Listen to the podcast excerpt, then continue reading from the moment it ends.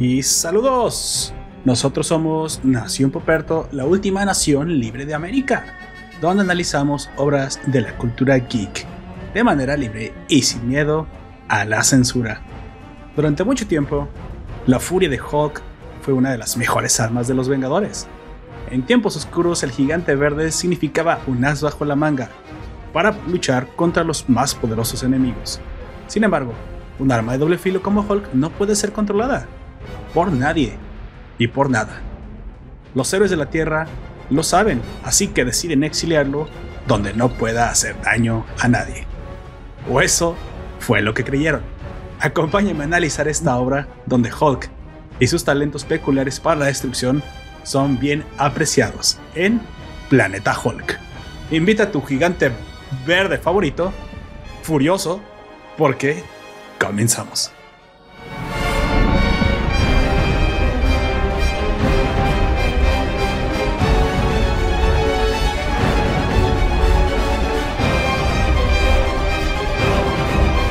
Yo soy Poperto y seré tu anfitrión a lo largo de este podcast.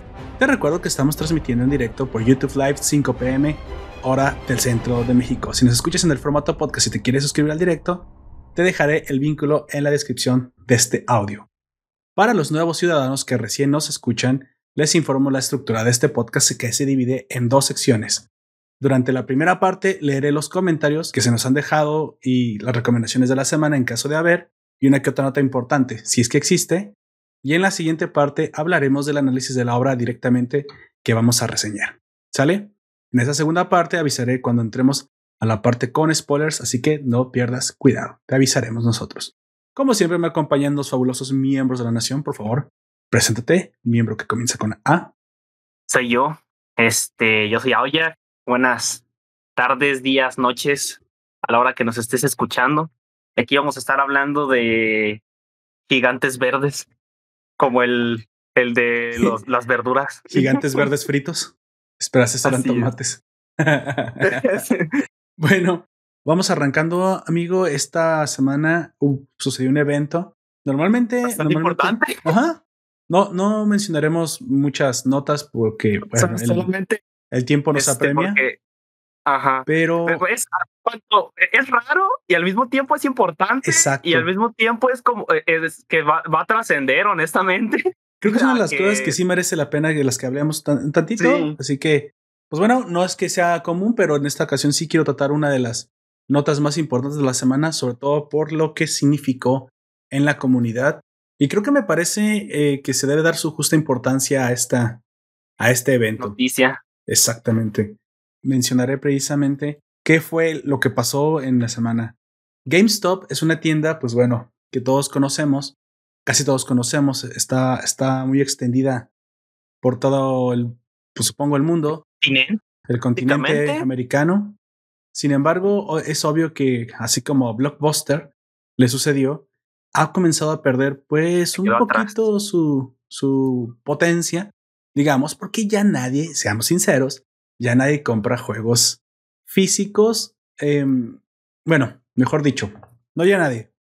Pocas personas uh, compran ya juegos físicos en relación a la inmensa cantidad que se compraba antes. Sí, hay una.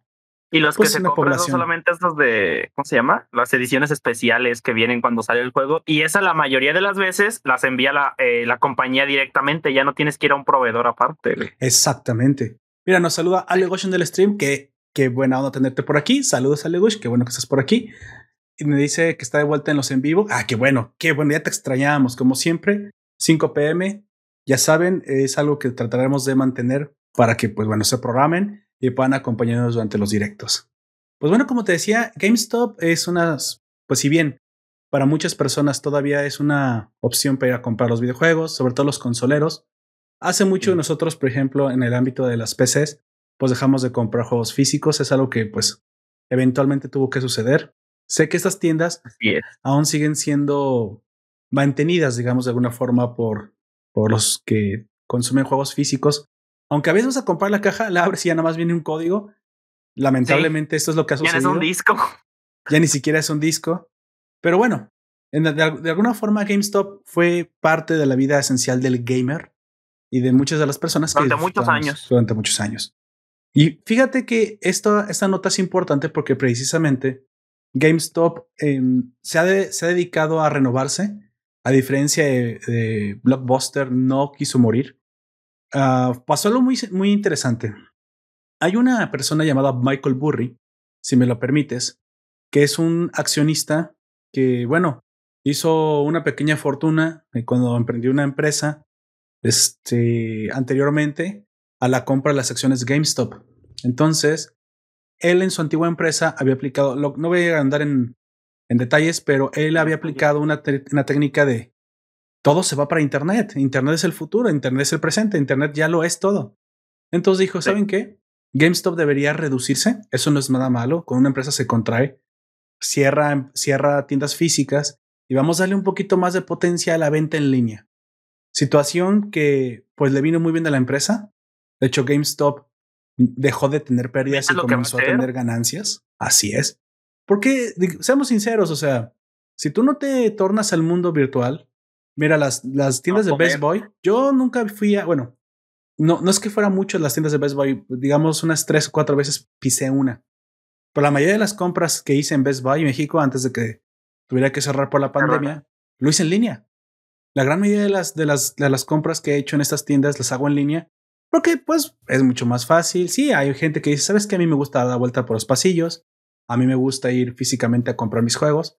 Obviamente se respeta y es algo que pues todavía se tiene que hacer si quieres comprar la consola, y la quieres apartar, pues dabas físicamente. Pero cada vez más y más el mundo en línea pues nos suple todas las necesidades y este, y este accionista que compró hasta el 13% de las acciones de GameStop se vuelve parte de la junta directiva y les propone pues mandar a GameStop a una, al, siguiente nivel, evitar que se muera como blockbuster y lo logra. Lamentablemente Michael Burry se da cuenta que no todos en Wall Street piensan que GameStop debería, debería, sobrevivir. ¿Y por qué es importante esta nota? Porque es una nota en la que demuestra el poder que tenemos como consumidores. Creo que es algo que no me he cansado y como comunidad también, ¿no? Y como comunidad, que, que nosotros tenemos mucho poder y cuando se trata de, pues de hecho, de castigar a, a, gente que se porta de manera inmoral, nosotros tenemos, nosotros tenemos mucho, mucho que decir ahí. Entonces, para no hacer la larga, hablaré por qué la nota fue importante, porque realmente no es tan larga y no es muy, muy difícil de explicar. Tiene sus que veres, algo que trata de ser bastante claro, pero Creo que al final lo importante es el que, lo que logró la comunidad. Creo que eso es lo importante. Entonces, Michael Burry, obviamente fanático, me imagino geek igual que uno, y fanático de Reddit, pues posteó en Reddit que la empresa que él ahora presidía parte de la junta y que tenía acciones en ella y que él había tratado de, había ayudado a salvar.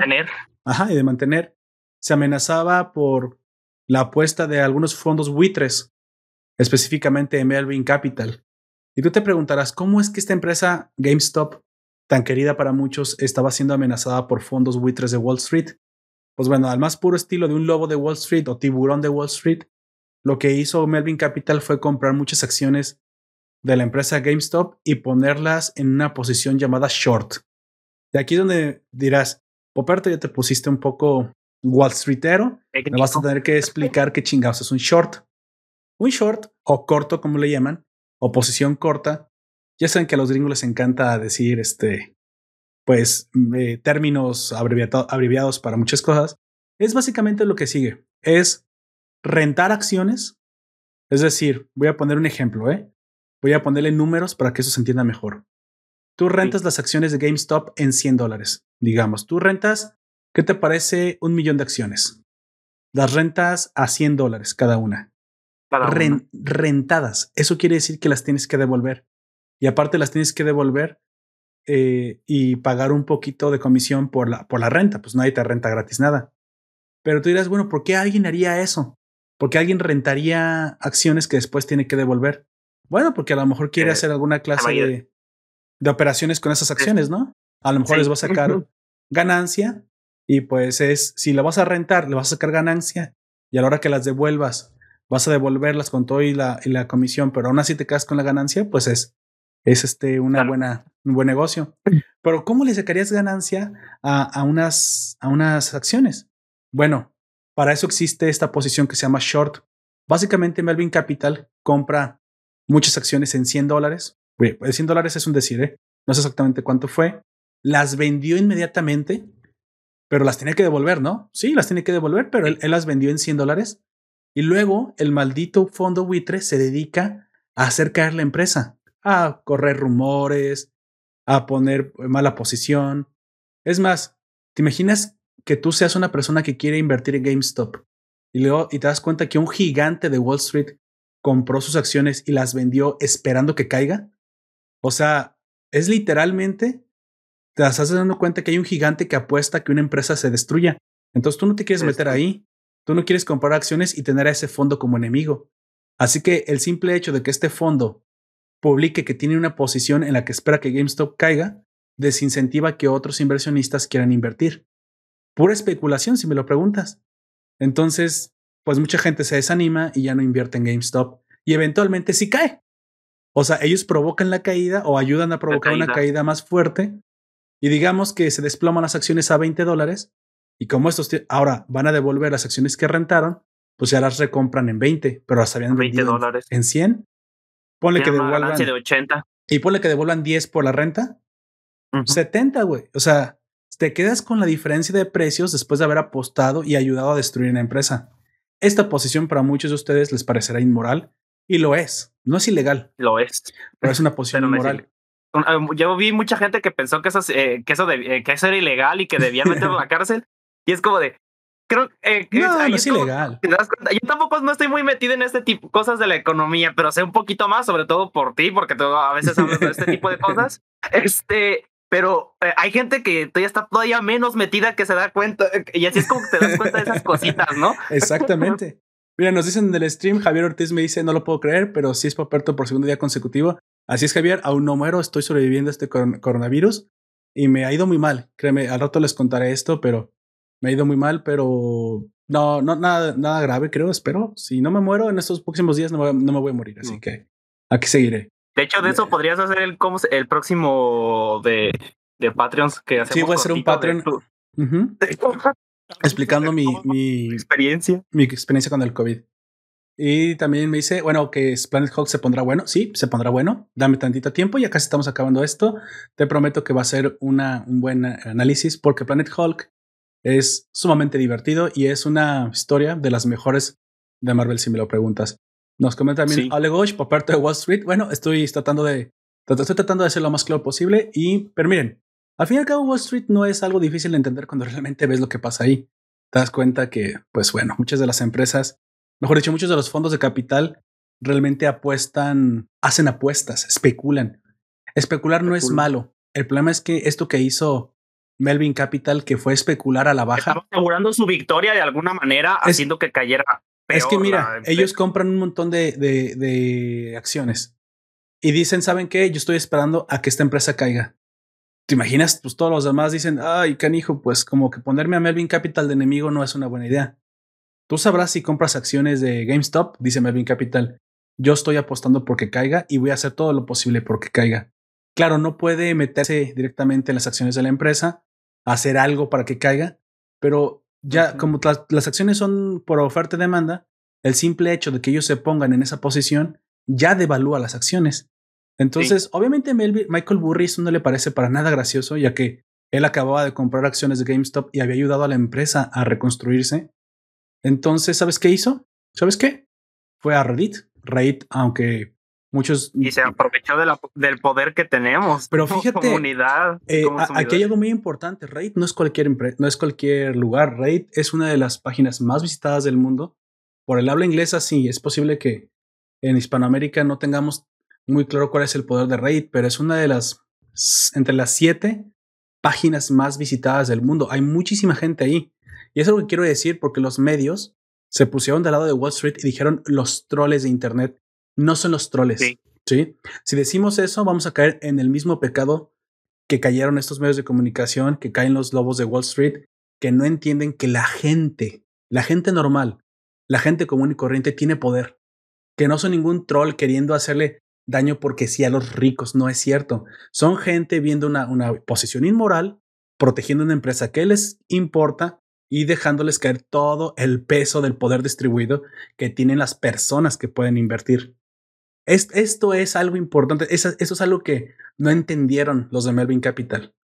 Y es algo que me, encantó que sucediera. Sí, esta, es una clase de justicia poética, bueno, directamente dirigida por, por Michael Burry. Mucha, mucha gente eh, dice que Michael Burry fue la persona que llamó a hacer el, el, siguiente, el siguiente movimiento. Como te dije, Melvin Capital estaba en short. O sea, ellos habían rentado acciones y las habían vendido, esperando que al caer la acción, la recompraran barata y se quedaran con la diferencia. Sin embargo, Michael Burry se dio cuenta de esto, pidió ayuda en Reddit y les dijo, ¿saben qué? Estos hijos de puta quieren que caiga GameStop y este movimiento lo están haciendo para que... ¿Para qué? Para sacar un poco de dinero a, a costa de destruir una empresa que realmente a mucha gente le gusta y que mucha gente eh, es muy querida por muchas personas. Y pues bueno, parece que era verdad. Sí fue muy querida por muchas personas porque hubo una oleada de miles de usuarios de Reddit que inmediatamente fueron a comprar acciones. Ponle que no pudieran comprar muchas, o sea, no somos fondos de inversión, no podemos comprar un millón de acciones, pero tal vez un millón de usuarios sí puedan comprar una acción cada uno. Y ahí es donde viene el poder distribuido de Internet, güey. El verdadero poder que siempre ha estado en la gente, es lo que siempre he dicho compraron un montón de acciones y pues, ¿qué crees que pasa con la oferta y la demanda? ¿Qué crees que pasó con el valor de la acción de GameStop? Pues se disparó hasta las nubes, una subida como nunca, nunca antes se había visto en Wall Street, un hito histórico. ¿Y qué crees que pasó con Baby Capital? Pues a la hora que tuvo que devolver las acciones, las había comprado en 100 y las tenía que recomprar en casi en 400. Güey. Y gente la chinga que llevó este fondo de inversión buitre Perdió más de 2.500 millones de dólares. Y me da gusto, güey, que los haya perdido. Y, qué bueno que los perdió, güey. Qué bueno que los perdió. Me dio un chingo de gusto. Y luego, luego salieron un montón de inversionistas de Wall Street a decir, no, es que eso no se vale, por favor, que entre, que entren a regular. Oye, oye, lo que tú estás haciendo es inmoral, pero no es ilegal. Y tal vez lo que hicieron los usuarios de Reddit fue una venganza. Sí, podrá ser. Digamos que no tenían las mejores intenciones, que querían chingarse a Melvin Capital pero tampoco es ilegal. ¿Sí? Les jugaron con la misma moneda. Les voltearon la moneda. El problema fue que esta aplicación, ¿cómo se llama? Robinhood, eh, bloqueó comprar las acciones de GameStop para frenar esta ola. Exacto. Y pues eso ya, mm, eso sí no sé si puedo rozar incluso a la ilegalidad porque es este, privar tu derecho de invertir en lo que tú quieres. Ah, tengo, tengo noticias acerca de eso. Eso que pasó después de que la gente normal no puede comprar en Wall Street directamente porque necesitas un, un trader, ¿no? Un broker que te compre las acciones. Por entonces hay aplicaciones que lo permiten, o sea que la aplicación es el broker intermediario para gente pequeña para que compres ya una o dos acciones porque pues tú no puedes entrar nada más con tus 100 dolaritos al, directo Wall Street, pero a través de un intermediario más grande sí. Este intermediario es Robinhood. Pero Robinhood, qué curioso, es una, es una empresa de que tiene la aplicación para inversión que tú exactamente lo que tú dijiste. Inmediatamente se ponen del lado de, Wall Street y detienen la compra de acciones individual. Lo que termina causando que ahora la gente arremeta contra Robinhood, güey. Y arremetieron contra Robinhood. Lo hicieron. Lo que terminó pasando es que perdió muchísima fuerza y ahí sí llamó la atención de las autoridades que comenzó a investigar a Robin Hood porque no debieron haber detenido exactamente como tú dices la libertad de una persona comprara. Entonces ahora también Robin Hood está en problemas, lo cual también me da un chingo de gusto, amigo. Entonces, yo nada más digo, esto no sabemos todavía en qué va a terminar, pero de que pusieron de, rodillas a Wall Street, pusieron de rodillas a Wall Street, hicieron que el fondo Witry perdiera dinero, GameStop está sobrevalorado, obviamente, pero pues bueno, la gente lo quiso así, lo salvó. Y Michael Burry eh, demostró que no te puedes meter con lo que más quiere la gente. Y si lo haces, la misma gente te va a regular. ¿Te acuerdas que te dije que el, mercado regula? Ahí estaba, amigo, la mano invisible del mercado. Yo no dije que todo capitalista es bueno, pero no hay nada más capitalista que el mercado te regule y la gente tiene el poder de su lado. Ahora esto deja... Dime. Eh, eh, algo que también pasó, eh, eso fue sobre todo en España, no tanto aquí, pero como es un dato un poco relacionado al poder de la comunidad, es que iban a subir el precio del que te deja jugar online en Xbox, no me acuerdo cómo se llama, y tampoco lo juego así de que pues no me interesa. pero iban a subir el precio, creo que al doble de lo que era, pero te iban a dar un, más cosas, no nada más eso, creo que te iban a dar otro juego extra gratis y ah, e, X cosas. Pero toda la comunidad se empezó a quejar y no pasó un día, no pasó, eh, eh, eh, no pasaron 12 horas de la mañana a la tarde de España, se retractaron, güey, porque toda la gente se empezó a quejar y ya no lo iba a querer comprar. Y lo vi con este con un, con Alex el Capo y él dijo que si ellos como comunidad se juntaran a decir que ya no van a pagar por el online, el online sería gratis en las consolas, güey. Pero pues tampoco, eso se, creo que eso ni siquiera fue organizado, eso sí fue simplemente que pasó. Y para que quiten el online pagado de las consolas, es, tendría que haber algún mm, tipo de organización. Y pues en Internet no siempre te puedes organizar tan bien. Bueno, y hay otra cosa, es que la gente de las consolas está acostumbrada a pagar por online porque está acostumbrada a un, a un... Es el pecado del que quiere comprar una consola. O sea, yo no me voy a poner en contra de ningún consolero, pero entiendan que pues al, los están metiendo al ruedo como el cine. Entonces, pues ellos están rentando sus servidores, ellos tienen el derecho de cobrar por el online. Oye, por tú dirás, bueno, pero ¿por qué no nos dejan montar servidores LAN y nosotros decidimos si queremos pagar por los servidores? Eso sí sería una buena opción, pero otra vez estás metiéndote directamente con un hardware modificado y pues no puedes hacer nada. O sea, es como cuando entras al cine. El refresco es caro y es el único lugar que vas a poderlo comprar, entonces pues ya sabes a lo que vas. ¿Sí? No es, no, las, consolas no se tratan de la libertad del jugador. Estás intercambiando libertad por, Estás, estás intercambiando libertad por facilidad. Esa es la verdad. Si tú quieres meterte en problemas y ganar libertad, ahí está la PC. Pero como dije, te vas a meter en problemas porque la PC siempre ha tenido, siempre ha requerido mucho más del usuario. Ha sido más complicada. Sí, pero bueno, o sea, yo no veo mal que cobren por el online. Lo que sí a lo mejor si se ponen abusivos es que la gente haga esto y reclame, ¿sabes qué? O al menos danos algo justo. Eso sí, eso sí. Al fin y al cabo una empresa tiene que vivir del negocio, ¿no? Y pues las, las consolas prácticamente se las regalan. Es, pierden en el costo de las, las consolas, seamos honestos intelectualmente. Una consola de las de última generación no vale lo que pagan por ella. Si no, vean simplemente cuánto vale una tarjeta de video. Eh, yo creo que hablando en el caso de la PlayStation, que sí tiene muchísimas más cosas de lo que de, en verdad terminas pagando. Yo no, no la tengo, no es una consola que tenga, pero este, eh, viendo las especificaciones y ese tipo de cosas, paga, no digo que pagas mucho menos, pero sí pagas menos de lo que deberías. Yo creo que pagas como el 50% menos. Yo, yo sí digo ah. que pagas mucho menos, amigo. Casi el 50% de lo que costaría el hardware. Pero bueno, unas por otras, pues tú estás pagando el servicio en teoría porque pagas el precio diferido. Si no, pues métete a la PC, pues, pero meterte a la PC requiere, como dije, demanda más del, de la persona, no es conocimiento. Pues bueno, esta, esta nota demuestra el poder distribuido y ya saben, en un futuro compremos bitcoins y le demos en la madre al gobierno. Así es. Ya, ya me estoy destapando para 2000. ah, no es cierto. Para empezar la revolución. Por la revolución, desde la única cosa que es en verdad la que más daño le puede hacer al Estado, la que le hace daño al gobierno, con la que lo podemos destruir. Y sí, ya, llámeme ese Vicente, que es nuestra moneda. El peso mexicano no es nuestra moneda, es la moneda del Estado. El Bitcoin es una buena forma de refugiarse, Ethereum es una buena forma de refugiarse.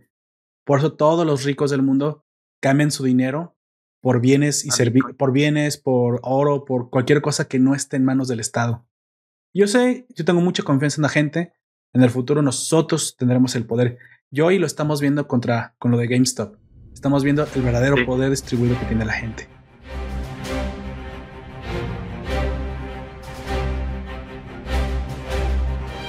Pero bueno, avancemos amigo, tenemos también un par de recomendaciones para darle agilidad a este podcast. En estas recomendaciones eh, yo comenzaré precisamente con algo que vi en la semana que me encantó, me estuve preparando mentalmente para lo que viene, me estuve preparando para para este para recibir con gusto la película que ya me está empezando a hypear por tanto meme que hay. Este, sobre todo ese de que King Kong le pega en la cabeza a mi pobre Godzilla y me lo deja todo reseteado. Este, Godzilla contra King Kong. Eh, mira, no sé qué pasa. los memes en el que está Godzilla y le ponen una lista de todos sus poderes y ponen King Kong. Es chango. Es chango. Pulgares oponibles, amigo. Pulgares oponibles. Exactamente. Yo estoy eh, seguro que y se puede pajear. Y se puede pajear. Bueno, eh, fíjate que estoy pensando que uh, no sé que algo han de tener esas películas que apela directamente al cerebro reptiliano de los hombres, pero yo vería cualquier película, cualquier inmensa cantidad de películas que sean sobre Godzilla. ¿eh? Yo he visto todas las de Godzilla, las seguiré viendo, me moriré viendo Godzilla. Creo que hay algo, hay algo que me llama dentro, digo, del, de, de, de los genes XY de, de, de, nosotros. Si somos XY para nosotros, sí. XX son las mujeres, XY son los hombres. Este, y nada más hay esos 12. No empiecen con que hay más géneros. Se supone que hay, eh, se supone que hay otro, hay otros dos, pero es XXY y XYY. Eso no existe, esos son, Pokémones, amigo, no me joda. No, no, te lo juro. por, eh, lo vi en el. ¿Cómo se llama el canal? El robot de Platón. Que hablaba de eso, pero que ese es de una persona en 10 mil millones que ah, podría Las mutaciones no cuentan, amigo. Por algo, se, por algo se extinguieron. Solo hay XX y lo que no salga así lo deberíamos de quemar. Quemémoslo, quemémoslo diferente. Son cosas demasiado extremas en las que incluso nacen con músculos un poco más formados y es que, ¿qué pedo con esas madres? Chale. bueno, Anyway, estuve viendo precisamente para, en el preludio de la película de King Kong contra Godzilla, vi las dos películas anteriores, De, Godzilla. Así que son las que vengo a recomendar, Godzilla 2014 y Godzilla 2, eh, El Rey de los Monstruos, que salió en el 2019. Voy a hablar un poquito de lo de, cómo lo descubrí. Me estuve dando vueltas por, por internet, vi el de King Kong y dije, bueno, este, yo no había visto la de Ghidorah, que era la 2 había visto la primera y sinceramente no me pareció mala. Yo sé que en su momento tuvo un poco de críticas negativas, que porque serían mucho los humanos y poco los monstruos. Esto pudo haber sido posible, pero a mí no me lo pareció tanto. a mí me pareció que salió lo, pero es que lo suficiente. La gente, más bien que creo que es porque la gente no ha visto las otras películas de Godzilla. La gente piensa que las películas de Godzilla son sobre Godzilla. No, las películas de Godzilla son sobre las consecuencias que crea Godzilla o el ambiente que está alrededor de Godzilla. Eso nos incluye a nosotros como personas, güey. De hecho, de hecho, exactamente, eso, eso es lo que siempre había sido Godzilla. De hecho, para mí Godzilla era una, una fuerza de naturaleza en la que nosotros los humanos nos poníamos en problemas al estar por ahí. Ahora vimos que Godzilla pues está siendo manejado como el héroe. Lo manejan siempre como el protector de la humanidad no sé cuánto va a durar esta, este enfoque, me parece un enfoque interesante. Más que un protector de la humanidad, me, creo que estamos demasiado eh, este, mm, eh, egocéntricos como humanidad. Creo que realmente nos, no nos que nos proteja, él está ahí para gobernar a los demás monstruos y nosotros somos como hormigas. no. ¿Sabes qué pienso yo más bien? Eh, es que se ha visto que tienen como cierta conexión con ciertas personas. En el caso de, de, Godzilla es con esta morra que eh, salió en Stranger Things, creo. Este, creo que sí es con ella. Este, ajá.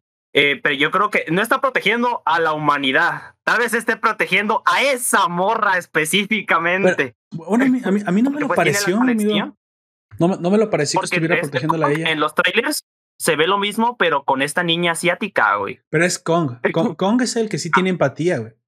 Kong es un simio, pero, Godzilla no. Mira, Godzilla no es que nos quiera destruir. Mira, Godzilla sale y dice, ah, mira, ahí están esos hormigas. No me, no me, a veces avientan este, misiles, pero ah, solamente me rascan la espalda.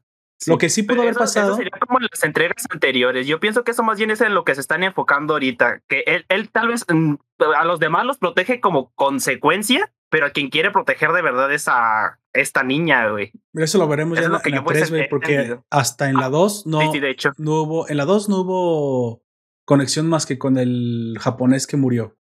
Y es a lo que voy. Hasta ahorita, en la primera y en la segunda de Godzilla, Godzilla no tiene ninguna clase de empatía por la humanidad realmente. No es que quiera protegernos. De hecho, lo que nos protege siempre es esta Motra. Pero, son, eh, somos como un efecto colateral. Es decir, Godzilla no busca destruir la humanidad, ya lo hubiera hecho. Sí, lo que sí hace es que trata de controlar a los otros titanes, como es como los llaman en este nuevo universo Monsterverse. Pero en, la, en las películas se ha demostrado que aun cuando tiene conexión con nosotros y nos ve, como que está consciente de lo que somos capaces, pero no nos ve como un peligro aún. Por lo tanto, sí sabe, sí sabe que es un humano, o sea, Godzilla no es tonto sí sabe que es un humano, sí sabe de lo que somos capaces. Que muchos de nosotros como humanos. En la segunda película hay un humano que lo salva directamente, se conecta con, eh, si quieres, medio emocionalmente con él. Y gracias a la bomba atómica que se detona en la segunda película, revive los poderes de Godzilla y ya lo supercargamos y lo volvemos Super Saiyajin fase cinco, supongo, porque se pone bien intenso. Pero solo así, no es que agradezca ni nada. ¿Habrá una conexión más profunda en, en Godzilla contra Kong? Eso sí es posible. Nos comenta Javier Ortiz que él es Team Kong. Fíjate que yo todavía no me he decidido. Eh, me parecen ambos muy buenos contendientes. Ya te, ya te lo diré llegando a esa película. Aunque sí. Yo estoy con Godzilla. Sí, sí, Kong, Kong tiene, tiene pulgares. Es que es, eso, tiene pulgares. Estoy seguro que el poder de los pulgares es, es superior. Pero bueno, sea quien sea quien se Y el parte de es Chango, tiene el poder del guion. Yo, yo creo que al final no van a matarse. creo que. en esos. Obviamente creo que va, va, a terminar en un empate. Eso es lo más posible. O sea, cada quien. Kong es rey de su isla, aunque Godzilla es el rey de los monstruos. Pero bueno, en el caso es que muy probablemente esta pelea también no sabemos cómo se va a suscitar. Godzilla solamente ataca a quien cree que es un peligro para el balance o el peligro para su propio reinado.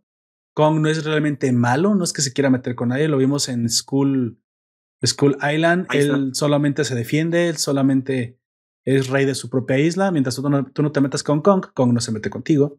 ¿Quién sabe cuál va a ser la excusa para que esos dos titanes se enfrenten? Pero bueno. Yo creo que va a ser que lo están controlando con ese aparato, ¿cómo se llama? Orca. La orca. No me acuerdo si se llama así. Sí, yo creo que es, algo así van a hacer que lo controle o de plano va a ser Mechagodzilla disfrazado, que ya lo han hecho antes en mm. otras películas. Es posible. Es posible. Lo que sí es que, pues, eh, Godzilla en esas películas que vi precisamente en esa semana, me encantó. Me encantó. Aparte, pues, eh, digo, yo no había visto la segunda, la Creo que más monstruo fue una buena, una buena decisión. A mí me puso la piel de gallina, el, cómo salía Motra, hasta me sacaron un poquito de lágrimas de, güey, Motra y Godzilla contra Rodan y Ghidorah. Es, o sea, yo no sé qué digo, esto ha de mover algo en el cerebro reptiliano del hombre. Yo voy a ver cuántas películas de monstruos dándose en su madre hagan. ¿Sí? Siempre esta fantasía inmensa del... algo mueve esto. Y no es porque me ponga eh, como misógino, no, no, no. No sé, que me diga Alegus que está en el stream, que me diga alguna chica qué tanto les mueve, si realmente es más bien la relación con los humanos. Pero a mí esto de ver monstruos pelear, güey, me, me transporta a, mi época de cazador, güey. O sea, así, ya, ya, dame una, dame una lanza. Así, güey, pero mídelo de un edificio. No sé, güey, o sea, algo mueve en nuestro cerebro, güey, que por algo atacábamos mamuts, güey. Y nomás a mí, gente, la pendejada, güey, íbamos a atacar mamuts. Eh, y las mujeres, obviamente sabias como eran, se quedaban en las putas cuevas, pero ahí nosotros vamos con unas pinches lanzas, piedras y palos a matar mamuts, güey. A matar, de, matar. De pura, de pura pinche milagro no nos extinguimos y extinguimos la especie con nosotros, güey. Algo, algo nos mueve. extinguimos a los mamuts, güey. extinguimos a los mamuts. Para que vean, no subestimes lo, No somos poderosos, pero somos bastante necios. Pues bueno, esta. Y a veces muy tontos. Y a veces muy tontos, por lo general. Estas películas me gustaron mucho, creo que son un buen inicio, bueno, mejor un buen preludio para esta pelea que todos queremos ver de King Kong contra, contra Godzilla. También del lado de King Kong hay un par de películas, así que, aunque en teoría la primera película, donde sale la rubia y van, y van a, la, a la ciudad, esa no es canon. La primera película del universo del Monsterverse para Kong es la de la isla de la calavera. La calavera. esa vendría siendo si vamos a poner las películas del Monsterverse en orden, es Godzilla 2014, King Kong. Luego la de Isla Calavera. Isla Calavera. Luego Godzilla King of the Monsters. Entonces, la cuarta película vendría siendo esta pelea de King Kong contra Godzilla. Y no sé, a lo mejor esto se extiende a unas tres, cuatro películas más. No sé cuánto más le puedan sacar. Me digo, yo voy a ver cuántas películas de monstruos peleando saquen. Tal vez esta es la última. Tal vez se quedan como quién, es el verdadero King, King Kong o King Godzilla. Ahí será lo definitivo. Al final, Godzilla no creo que lo vayan a, tornar como enemigo de la humanidad. Ya lo hemos visto antes en Godzilla, la, esta adaptación para Nueva York, donde simplemente era una iguana súper gigante. No me malentiendan, tenía muy buenos efectos y estaba bastante bien planteado en el término de de cómo había sido creada, pero creo que volvieron a Godzilla un enemigo de la humanidad, un monstruo más, y no tenía y no respetaban ese espíritu de kaiju que siempre ha tenido, de fuerza naturaleza imparable, inmortal. Y de hecho, sí, de hecho lo matan a Godzilla en esa película. Y lo matan a Godzilla en esa película. Yo creo que por eso, pues a mucha gente que era más fan de Godzilla no le cayó y pues bueno, yo no la recomiendo tampoco demasiado, pero existe y para su momento yo sí recuerdo bastante bien esto de chico, porque ya tiene bastantes años esta película, que los efectos eran unos efectos impresionantes para la época. Eso es lo que puedo rescatar. Este, tal vez era más creíble, tal vez era aquel momento en que se quería hacer un Godzilla que no pareciera una pelea contra Power Rangers, porque como que Godzilla gordito, decías, bueno, es que parece como la botarga, ¿no? Que ataca a Tokio. El y eso se, sí, tenían una, esta parte que estaban gorditos, tenían una cara bastante extraña, te daba, hasta a veces hasta te daban risa. sí, sí, sí. Las caritas que ponían. Todavía Godzilla 2000 eh, fue una, ¿te acuerdas? También un, fue después de esta otra película de Godzilla Tenía, tenía menos efectos eh, especiales y estaba gordito y la mera verdad es que tampoco fue bastante buena. Hecha por, también por los japoneses y no, no, no les quedó bastante bien.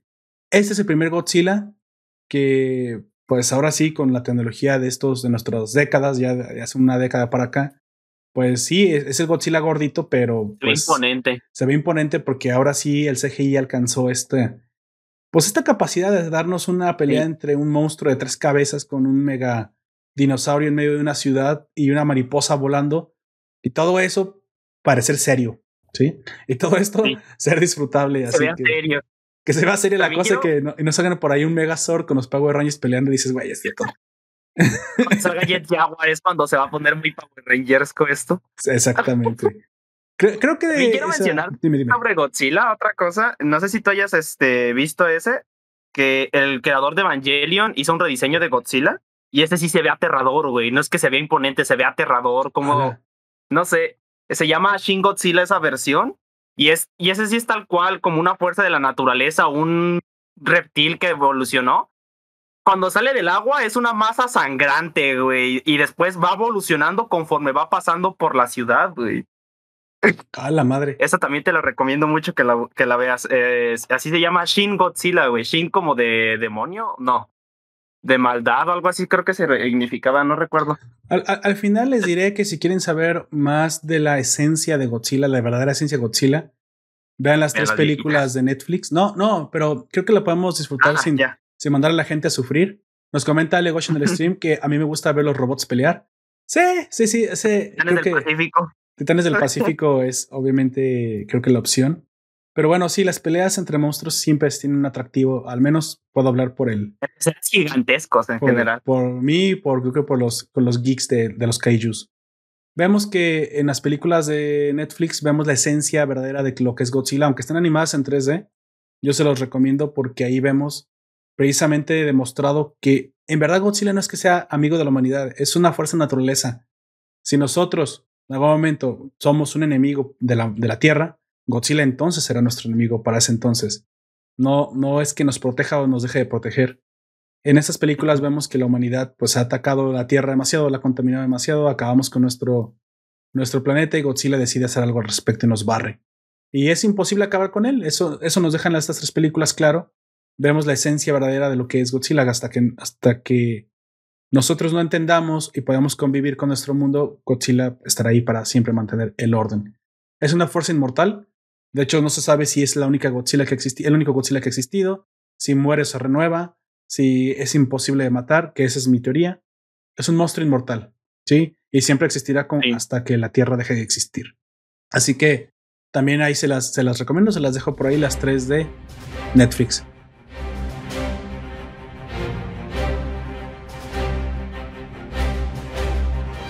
Pues bueno, amigo, suficiente del, Rey de los Monstruos. Vamos pasando a su, pues, eh, recomendación. Usted me trae un poquito algo más, más en consonancia con los cómics, ¿no? Sí. más bien con las, con las películas en general de este. Es que, bueno, de la película que vamos a hablar se llama Planet Hulk y eh, la hicieron en colaboración con Marvel y Lionsgate. Ah, y fue una de las ocho películas que sacaron, eh, que produjeron desde 2004, que la colección se llama Marvel Animated Features, las cuales eh, brillan por la ausencia de reconocimiento, porque algunas son bastante buenas, este, pero sí, de repente hay, sobre todo la de Iron Man, que es bastante mala. Esto me abusa mucho del 3D. Que es un box set, ¿no? es un box set de ocho películas basadas en muy probablemente las unas historias de cómics icónicas de, de todo Marvel, Sí. combinadas, me imagino, en una sola, en una sola cajita con todas las películas. Esto fue muy probablemente una saga de películas que en algún momento lanzó como modo de universo cinematográfico animado Marvel. Sí, fue su intento de incursionar a este mundo de las películas animadas en el que DC ya es como el rey o que ya gobierna de una manera muy bien establecida. Pero pues lamentablemente no salió del todo bien. este, por, ya sea por falta de, de, pu- de publicidad o lo sea lo que sea, pues este, ya alguna. Yo creo que la principal razón por las cuales no fueron lo suficientemente famosas es porque no supieron a qué público dirigirse, porque hay algunas que son bastante eh, buenas, pero aún así hay algunas que son como muy familiares y hay otras que son demasiado violentas y hay otras que son muy serias. No, como que no encontraron a qué público dirigirse, güey. Ya, ya te entiendo. Creo que algo creo similar pasó problema. con el Otakuverse de, de DC, que al final terminó con Darkseid de Apocalypse War. Pero ellos creo que sí mantuvieron como una, como una temática parejita. Y al menos eh, yo disfruté las últimas películas y ya ves que terminamos reseñando Apocalypse War con Don Comics. Sí. Por ahí está. Pero sí siempre he sentido que esto le falla mucho a Marvel en lo animado. Curiosamente, en la contraparte, DC tiene muy buenas películas animadas. DC logra, logra transmitir un poquito mejor su oscuridad. Es que eso es a lo que voy. Creo que DC sí tiene ya un, más, un mejor manejo de su cine adulto, de su oscuridad.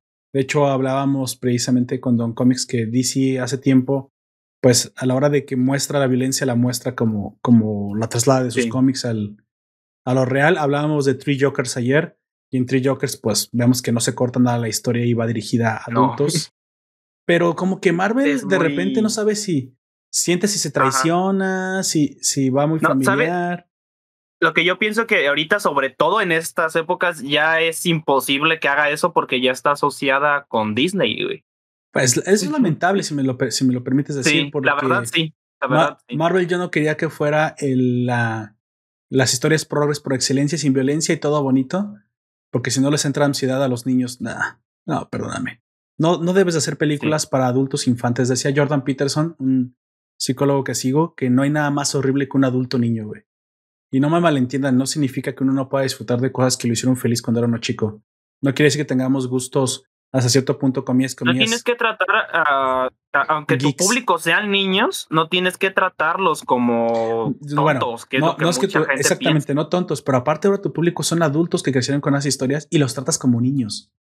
Yo sí digo Sí. que eso está mal, no te pueden tratar como un niño, que te den historias crueles. Es que me va a traer ansiedad, pues lo siento, no puedes ser el público de una Pues no historia la adulta, veas tú. no la veas tú.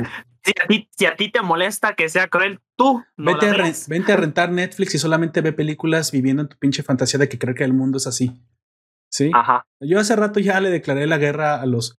a lo. Es que, güey, el progresismo genera adultos niños.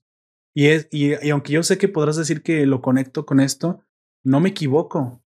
El mensaje constante de, de, de empresas como Marvel es no existe la violencia. O digo de, Disney. Es que todo es bonito. Güey, Soul es una película horrible en su mensaje. Ah, solo existe el hedonismo y no te esfuerces tanto porque luego no, no eres feliz. Güey, la única forma de ser feliz es esforzarse. Es, es, es realmente perseguir tus objetivos. Y si al final no lo logras, al menos disfrutaste el camino Por lo porque menos lo tienes la mejor. experiencia. Pero va y te da un mensaje hedonista en el que nada, no le eches tantas ganas porque realmente no es tan importante. Claro que sí. ¿De dónde sacaron esa idea, güey?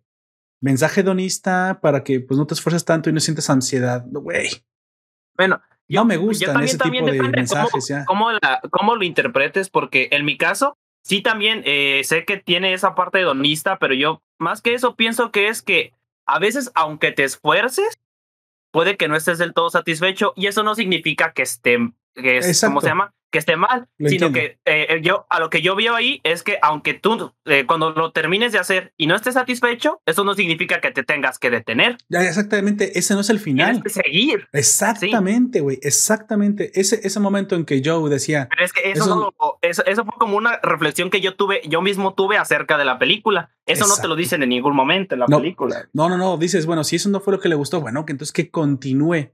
No, recula y siempre no fue, entonces mejor no hago nada. No, güey, ese no es un, ese no es un buen mensaje. Y bueno, me, siento muy mal porque Marvel en sus cómics, no en lo, no lo animado, no en lo que ahora es parte de Disney, en sus cómics sí tiene historias muy buenas, güey. Civil War 1, Civil War 2, Planet Hulk, la que vamos a reseñar, World War Hulk, la que sí, güey. O sea, esta es la saga toda completa. Entonces te digo, son muy buenas. Se confunden y piensan que su, su fanático eh, es de cine es el mismo que de los cómics. No lo es. Y no debería serlo. No debería serlo, a menos que pues ahora quieras que todo sea ambiente familiar y que todo sea ambiente niño crecido, pues bueno, entonces solamente vas a tener sus fans. Yo creo que es Depende de cómo lo implementes, porque, por ejemplo, la película que vamos a ver, eh, a reseñar ahorita, la de World War Hulk, es para todo el público, pero siendo tú un adulto, este, no te enfadas de verla. No, exactamente. Y los niños también lo pueden ver. Y cuando ah, son completamente para niños, en algunas, tú mismo eh, te enfadas y como ya como adulto te enfadas y dejas de verlas. Bueno, la mitad de las películas del MCU me enfadan, güey. Ajá porque son para niños, precisamente. No disfruté la mitad de las películas del MCU, me parecen adolescentes y niños, yo así es como yo las veo, como para adolescentes también. Bueno, para mí es que para mí nada más hay dos tipos de personas, güey, o eres adulto o eres o no eres adulto. O eres niño, sí, sí, sí. Dejando eso de lado, porque es obviamente una de las cosas que siempre vamos a estar debatiendo y nunca nos vamos a poner de acuerdo. Cada quien tiene otro, otro tipo de gusto. Sí, lo que sí es verdad es que Marvel tiene muy buenas historias en los cómics al menos, que ya hayan llevado bien la adaptación a buen puerto, pues o sea, y es otra cosa, ¿no? Por este box set, al menos lo recomendamos porque trae algunas joyitas, me imagino. ¿Me podrías mencionar cuáles son las que más te han gustado del box set de estas ocho películas de Marvel? Eh, bueno, les voy a mencionar todas un poquito rápido. Eh, las primeras son las de Mar las de los Vengadores, que se centra en el universo Ultimate. Este, la de Ultimate Avengers, Ultimate Avengers, la llegada de Black Panther. Las dos son bastante entretenidas, la 2 es un poquito mejor porque es un poco, ah, eh, es un poquito más larga, pero tiene más acción. Y en la primera solamente es como mucha introducción a los personajes y no los ves como si fuera un verdadero equipo hasta la segunda. Esa la de, no me, eh, sería como el cuarto lugar, tal vez. Esas, pero como conjunto las dos juntas. Este, Luego está la, la que sí considero la peor de todas, la, de Iron Man, Ok. Eh, porque tiene un 3D bastante feo, abusan mucho de ello, eh, se toman demasiado tiempo explicando el, el origen del, del hombre de acero. Este, y cuando hay peleas, las peleas son con ese 3D y se ve como demasiado acartonado. Es aburrida, güey, en, palabras así. Aburrida, ok. Luego está una que es de las mejores, que yo creo que ese es el, el, segundo lugar, que es la de Doctor Strange, que, bueno, eh, tiene una trama seria, y el, el, el, desarrollo es bastante bueno, pero aún así no te. No es como lo suficientemente seria como para que te llegues a enfadar. Ya. ¿Sabes? Y el, también se muestra como, eh, eh, eh, como en la película, que de hecho que de la de Doctor Strange, la película del universo cinematográfico de Marvel, también está bastante buena. Pero yo creo que esta está un poquito mejor porque es un poquito más seria en algunas cosas.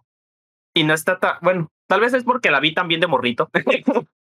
este, y tal vez necesitaría volver a verla para eso, pero yo a lo que recuerdo, este, tiene el personaje de, del Doctor Strange, empieza siendo como muy arrogante, este, después le pasa lo del accidente. Sí, sí, sí. Y tiene como este proceso de aprendizaje y tú pues, y, y el personaje crece junto con él, con este, con la historia lo, que, lo único que veo malo es que fue una muy buena introducción para dejarla ahí. Ya. Y ya, e, es, la única película en la que sale Doctor Strange, no sale después en ninguna otra. Es demasiado buena introducción para que lo dejaras desperdiciado ese personaje, güey. Yo creo que esta sería mi segunda película favorita de esta. Luego está tal vez la película más popular de todas las que son de aquí, que es la de The Next Avengers, que es en la que los hijos los de, los Vengadores se enfrentan a Ultron. Creo que esta sí la, la, debiste haber visto. Sí, creo que sí, la vi, la vi. De hecho, no sabía que era, parte de este box set.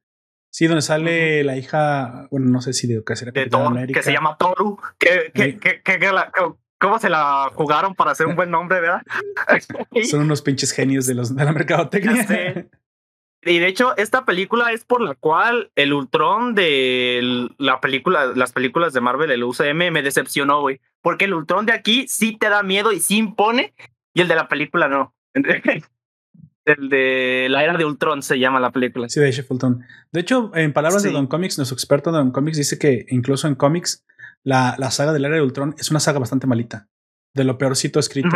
Entonces te imaginarás pues, que si el cómic, si el material original es malo, pues bueno, entonces la adaptación no, no, no tenía mucho donde cosechar, ¿no?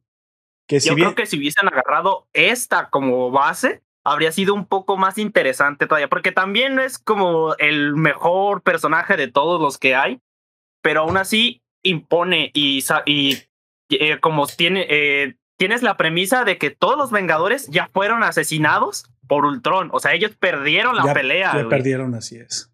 Ajá, y los únicos que quedan vivos son Hulk y Tony, que es quien nos está cuidando a, a estos, estos morros que no me, creo son cinco o seis, no me acuerdo. Hay uno que, eh, que es el hijo de Black Panther, el hijo de Wasp y Ant-Man, este, el de Capitán América y Black Widow, o eso parece. Sí, es lo que te iba a decir. Creo que eso. Ese nunca nos lo dejaron como muy en claro. Sabemos que es hijo del Capitán América, pero ¿quién es la mamá, güey? Es Black Widow, güey. Para mí es Black Widow, güey. Fue el ganón, güey. Pues es obvio, güey. Es obvio. Y pues es, es bastante entretenida para los niños, pero tampoco es, es, aburrida para nosotros. Este. Y en general, pues yo creo que esta sería mi tercera película favorita, porque la primera es la que vamos a reseñar hoy, y esa ya después ahora vamos a hablar. Y luego es. la siguiente que sacaron fue Hulk versus, que son dos películas en una, que son las más violentas. Y eso es por lo que te decía que no sabían cómo enfocarse. La primera, que es este Hulk versus Thor, eh, te muestra cómo Loki le separa literalmente a Bruce Banner de Hulk y deja al monstruo a, a su a rienda suelta oh. por todo Asgard para que mate a Thor. Y aunque no, la historia está un poco para justificar que Hulk esté ahí nada más, este, no está, tampoco es mala, es bastante entretenida y al final pues se eh, tiene un, buen, un buen arco de personaje Hulk porque después eh, eh, como que termina estando en paz con Banner y Hulk porque como se separan están frente a frente y llegan a como interactuar entre ellos. O sea, hace las pasas con su, las paces con su alter ego, ¿no? Me estás diciendo. Ajá, hace las paces. Y la otra es la de Wolverine versus Hulk, que aunque es más corta, es mucho más violenta y con las, y yo creo que de todas, tal vez excluyendo de la que vamos a hablar hoy, que es la de Planet Hulk, tiene las mejores acción, eh, eh, escenas de acción, güey. Va. Que eh, tal vez es más una película sobre Wolverine que Wolverine y Hulk, porque cuentan sus orígenes. Sale Omega Red, sale Deadpool, sale este. ¿Cómo se llama? La chica que es la enemiga de Wolverine, que sus manos se convierten en garras. Yoko. Es.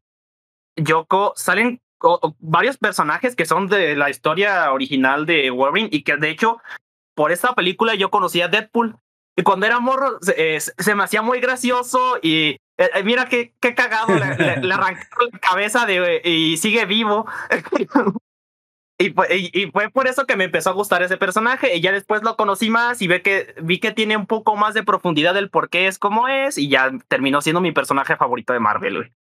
Bueno, me este parece entonces que es una eh, un box set bastante interesante. Trae, bueno, como, como dirás, a lo mejor a ustedes van, los oyentes van a elegir, ¿sabes qué? De este box set, tres no me gustaron, cuatro no me gustaron, pero bueno, nos hablan un poquito de, mm, me imagino, orígenes de muchos, de muchos héroes. Creo que lo hicieron la mayoría. para que la gente se introdujera más fácil a los cómics.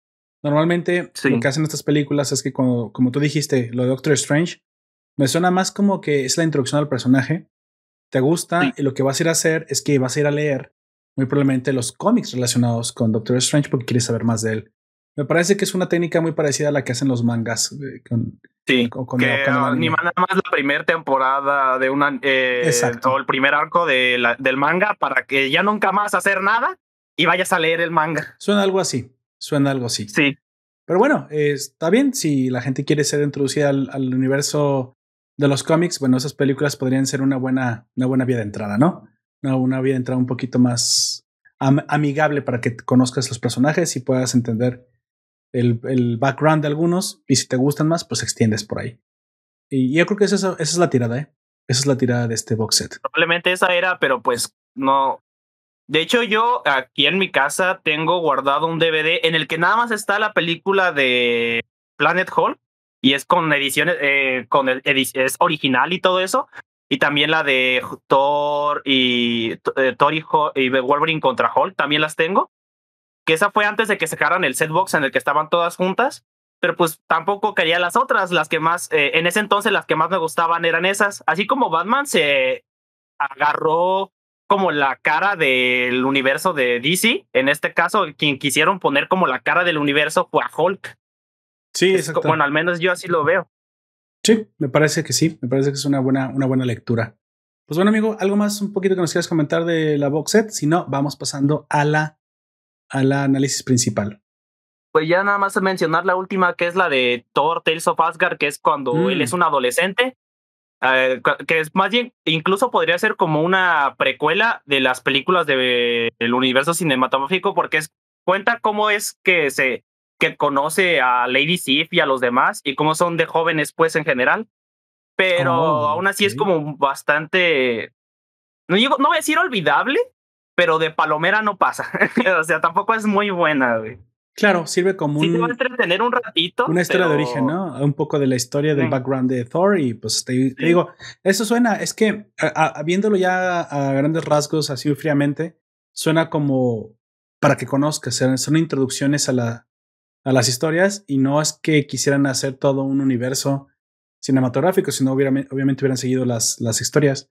Con esto, lo que te puede interesar es, ¿sabes qué? ¿De dónde viene esto? Ah, bueno, vamos a ir a ver entonces ahora Thor Vamos a ir a ver Doctor Strange. Vamos a ir a ver, a lo mejor ya, te, ya te enteras de que existe Civil War.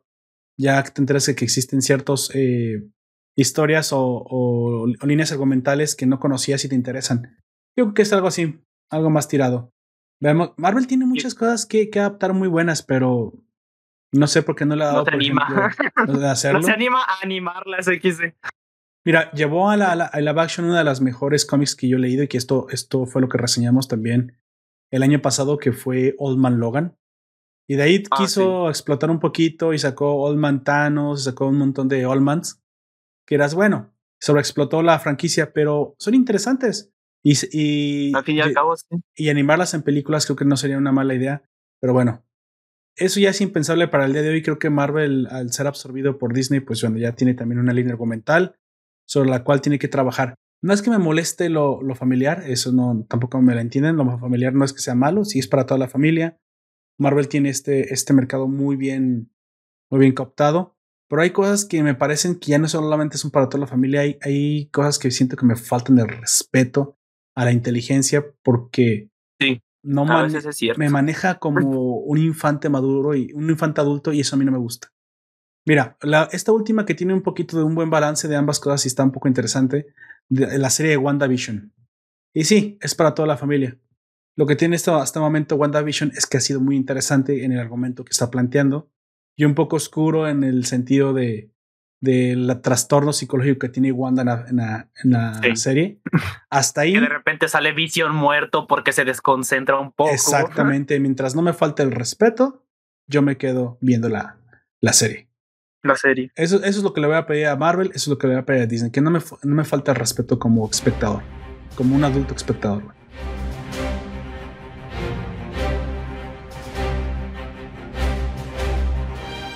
Bueno, entonces vamos pasando, ¿qué te parece? De una vez a lo que nos reúne, que es precisamente Planet Hulk.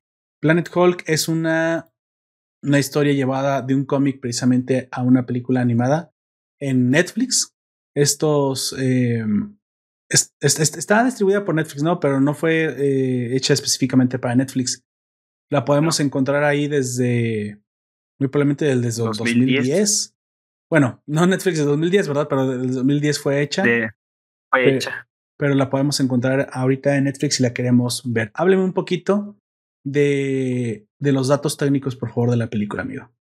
Eh, pues eh, es una película de animación de Marvel Animation, lanzada en el mercado directamente para video o para televisión, como a veces también se dice, en 2010 por Lionsgate Home Entertainment y está basado en el argumento de ese. Es, su director es Sam Liu, que investigando un poco sobre él nos dimos cuenta de que la mayoría de su trabajo está relacionado con los cómics, eh, pero en, en versión animada, como por ejemplo de Batman Año 1, Batman y Superman, Enemigos Públicos, y entre otras que también mencioné antes, como la de Hulk versus, también las dirigió él. Y está, es, es, bueno, las películas que yo he visto de él, pues a mí me parecen buenas, no, no son malas, pero tampoco, bueno, a, excepción de algunas, este, es que me parece, eh, como por ejemplo de Hulk versus, que esa sí es, es buena, pero no es muy como para que sea, llegue a ser tu favorita. De hay otras que sí me, gustan mucho, De hecho, si te fijas, eh, Sam Liu fue un, ha sido un director que ha participado en muchas películas de DC Curioso. Entonces, teniendo el, expertise y el background de dirigir películas de cómics a, la pantalla grande, bueno, digamos a las películas, pues bueno, es, es lógica la opción de, de, tomarlo como dirección. Aquí podemos eh, hablar un poquito del argumento de la historieta, eh, que, que igual está escrito por Greg Park y Carlo Pagliulian. Si quieres, esto lo dejamos para la parte con spoilers. Yo nada más quiero mencionar al final, para acabar esta breve introducción, que obviamente el cómic en el cual está basado es este, salió como una, un tiraje desde el 2006-2007 en 14 números. Obviamente el cómic es un poquito más adulto, eso lo quiero mencionar. Si a ustedes les gusta la película, es algo que, que, muy probablemente van a disfrutar porque está bien hecha. En eso sí no, no me puedo quejar, está entretenida. Trata de llevar a, a cabo la idea principal o la esencia principal de la, de la, de la serie de los cómics. Los cómics son más adultos, tienen un dibujo precioso y es algo que yo más bien recomendaría como un consumo obligado después de haber visto la película. La película podría incluso funcionar así, como, como una introducción. Un parteaguas. A, un parteaguas a, la, a, a una de las historias, una de las historias, o si quieres a, a una de las sagas o arcos más interesantes de Hulk, que fue precisamente lo, lo que combina Planet Hulk con World War Hulk. Uno no puede separarlos porque una es consecuencia de la otra incluso la anterior saga que fue la que terminó con. Illuminati, ¿no? ajá. Que es. Con los Illuminati mandando a, Hulk al exilio. A Hulk. Y entiendan por qué fue lo que pasó. De hecho, pues bueno, es incontrolable. Una fuerza. La, es Godzilla, güey. Una fuerza naturaleza incontrolable. De hecho, sí, a comparación de otro, eh, que este también es del universo Ultimate, a comparación de otras versiones de Hulk, este es más poderosa, más incontrolable y es yo creo que de todas las versiones de Hulk eh, podría ser de las más fuertes porque entre más se enoja, eh, se hace eh, en, al principio de este universo Ultimate, se hacía más grande y también se hacía más fuerte. Con el tiempo dejó de crecer, pero solamente se hacía más fuerte. Qué, bueno, güey, si no iba a terminar teniendo el tamaño de Godzilla, güey. pues bueno, Planet Hulk, junto con su historia secuela que es World War Hulk, es uno de los mejores arcos o en los, sí, eh, la, una de las mejores historias que ustedes pueden leer acerca de Hulk, que sinceramente seamos, seamos eh, benévolos con él, casi nunca se le da mucho protagonismo, siempre lo, lo creemos como un monstruo tonto, y de hecho, él curiosamente dentro de la película se, se refiere a sí mismo como, o te da un poco como de cosita, como, ah, pobrecito. Una bestia. Yo siempre he sido una bestia. Se refieren a él como una bestia. Siempre he sido un monstruo, nunca me han llamado nada más que eso. Entonces, y como dato curioso, este, esta saga de Planet Hulk y World War Hulk y también lo de Illuminati fue la primera historia de Marvel que así como continua que yo leí completa, güey. Va. Pues bueno, esta, esta historia es muy interesante y vamos a abordarla a continuación. Pues bueno, a partir de aquí te aviso que fumaremos spoilers. A partir de aquí, ahora sí, comenzaremos a hablar del análisis de lo más importante de la obra y el por qué nos, nos parece una de las mejores historias de Hulk, que es un imperdible, es un clásico de los cómics de Marvel, pero que si tú solamente quieres ver la película, si eres una persona que no le interesa ver más allá de, la, de la, transmedia que tienes, no tienes por qué hacerlo. La película es bastante buena eh, y autoconclusiva, así que pues no tienes por qué ir a leer los cómics si no has entendido nada. Aquí vas a entender todo. Te vamos a hablar un poquito de referencias, yo hablaré un poquito de las referencias de lo que veo, en el, que de lo que me acuerdo que pasa en el cómic, pero la verdad es que está, cubre muy bien todo lo que está sucediendo, ¿no? Entonces, pues bueno, amigo Planet Hulk, de entrada, usted es el que nos recomendó esta obra este, este domingo para reseñarla. Dígame cómo es que se le ocurrió, cómo es que la descubrió y por qué le dio el interés de traerla a los oyentes este domingo? Pues desde morrito siempre ha sido uno de los personajes que más me ha gustado. Este, y mi mamá estaba, de hecho, mi mamá era quien estaba explorando en Netflix. Y me. Y ella, ella le estaba moviendo y de, eh, como de repente ve, eh, había visto cuando todavía estaban las películas de Marvel en Netflix, le apareció en recomendados esa película. Y yo la vi y ahí y después eh, ya luego la, la reví yo. Es que ni siquiera, yo no sabía que estaba en Netflix esa, esa y la de Thor, cuando es joven también está en Netflix. Las dos están en Netflix, pero pues la de Thor no me gusta tanto. Este, y fue como dije, bueno. Y luego, eh, como ya no sabía qué poner para recomendar en esta, y era la que había terminado de ver, dije, pues vamos a ponerla, vamos a hablar un poco de del gigante verde corajudo que todos queremos. Aparte que está bastante buena, y pues aquí estamos. Creo que parte de lo que, de lo que mucha gente puede reconocer es que hay una escena en el MCU, que es, ahora eso sí es como que más popular, que, que, mezcla dos cómics. Recordemos que Thor Ragnarok lamentablemente no fue lo que ah, muchos queríamos que fuera. Thor Ragnarok fue una comedia. palomera, güey. Terminó siendo ah, palomera. Estuvo palomera. Hubo partes que me hicieron reír mucho. Sí. Hubo partes impresionantes porque, pues bueno, ahí estaba la, la el dinero invertido. bien, eh, Bruce Banner bien tieso en el Bifrost porque parece que está muerto. Eso nunca lo voy a superar, güey.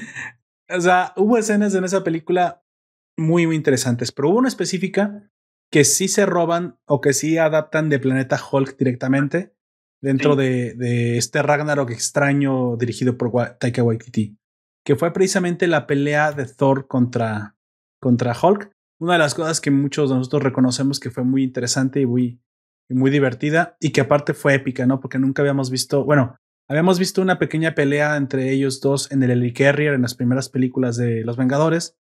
Y esta pelea, esta riña había quedado un poco en pausa, ¿no? Y pues bueno, Hulk y Thor por fin se encuentran cara a cara y pues bueno, saldan sus diferencias. Al pues, en general, toda la pelea que, toda todas las escenas que son en, el, en ese planeta son pues sacadas de o basadas en este cómic. Exactamente, al final Planet Hulk eh, combinado con Ragnarok fue la película que nos trajo con un tenor de comedia este, el MCU. Pero bueno, al, menos agradezco que me hayan dado esa, esta pelea que fue bastante interesante. Sabemos que en la película animada de Planet Hulk no es Thor el enemigo eh, a vencer, sino Beta Ray Bill. Y para los que no conocen mucho a, a Beta Ray Bill, les voy a dar un poquito de su background, no demasiado ya que no suele ser un androide, si no mal recuerdo, ¿verdad? Exactamente, es un, es un androide que suplanta a Thor cuando Thor deja de ser digno de levantar el Mjolnir. Hay una, un Worthy Thor, creo que por ahí se llama esa saga. Él pasa un tiempo descubriendo el si por qué realmente ya no puede levantar el, el Mjolnir. Pierde la fe, pierde la esperanza, pierde la fe en la justicia.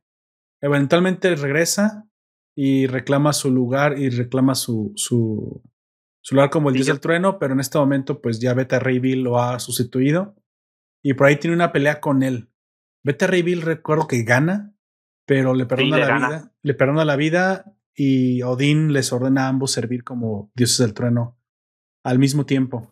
Así que no es cualquier el Stormbreaker que nosotros conocemos de, el mismo, de las películas de Marvel es el nombre del martillo de Beta Ray Bill. Exactamente lo que eh, eh, es lo que iba a decir. Si recuerdan en la última película de Endgame, Thor tiene un nuevo, un nuevo martillo después de que eh, Hela en, en, precisamente en esta película de, de Ragnarok destruyera su, su, pedacitos. Su pedacito. Ajá. Este nuevo martillo, pues es, es el que en teoría tendría que usar Beta Ray Bill. Beta Ray Bill. Y tiene el mismo poder que el Mjolnir. Así que, pues bueno, vemos que Beta Ray Bill no es cualquier personaje. Y aunque parece como villano porque tiene cara de caballo y está bastante monstruoso el pobrecillo, bastante feo, realmente es, un, es un luchador de la justicia, a veces hasta más digno que el mismo Thor. Y es precisamente este personaje el que vemos eh, pasar aquí en el, en esta película, pero que no. Esa Curiosamente, en los cómics no es él. Exactamente, en el cómic mismo no es él tampoco quien aparece para pelear contra Hulk. ¿Nos puedes decir quién, quién es el que aparece? Es Silver Surfer, quien, con quien pelea, que utiliza su tabla de escudo. Exactamente. O sea que esta adaptación eh, cambia algunas cosas eh, de, del cómic, pero bueno, aún así creo que queda bien, creo que se está interesante, se agradece que incluyan a un personaje un poco secundario para muchas personas, pero que cuando uno va a leer los cómics se da cuenta la, la, importancia que tiene. Beta Ray Bill tiene mucha importancia dentro del, del cómic de, de, Thor. Pero bueno, volviendo precisamente a, a Hulk, esta historia arranca precisamente con un preludio en el cual Hulk es lanzado al, al exilio al espacio. por los Illuminati. ¿Recordamos un poquito quiénes son los Illuminati, amigo? Son este, las mentes más brillantes del planeta. Entre ellos está Tony Stark, está el profesor eh, Xavier, o Xavier, está Doctor Strange, Black Bolt, si no mal recuerdo también, ¿no? Así es, el rey de los inhumanos.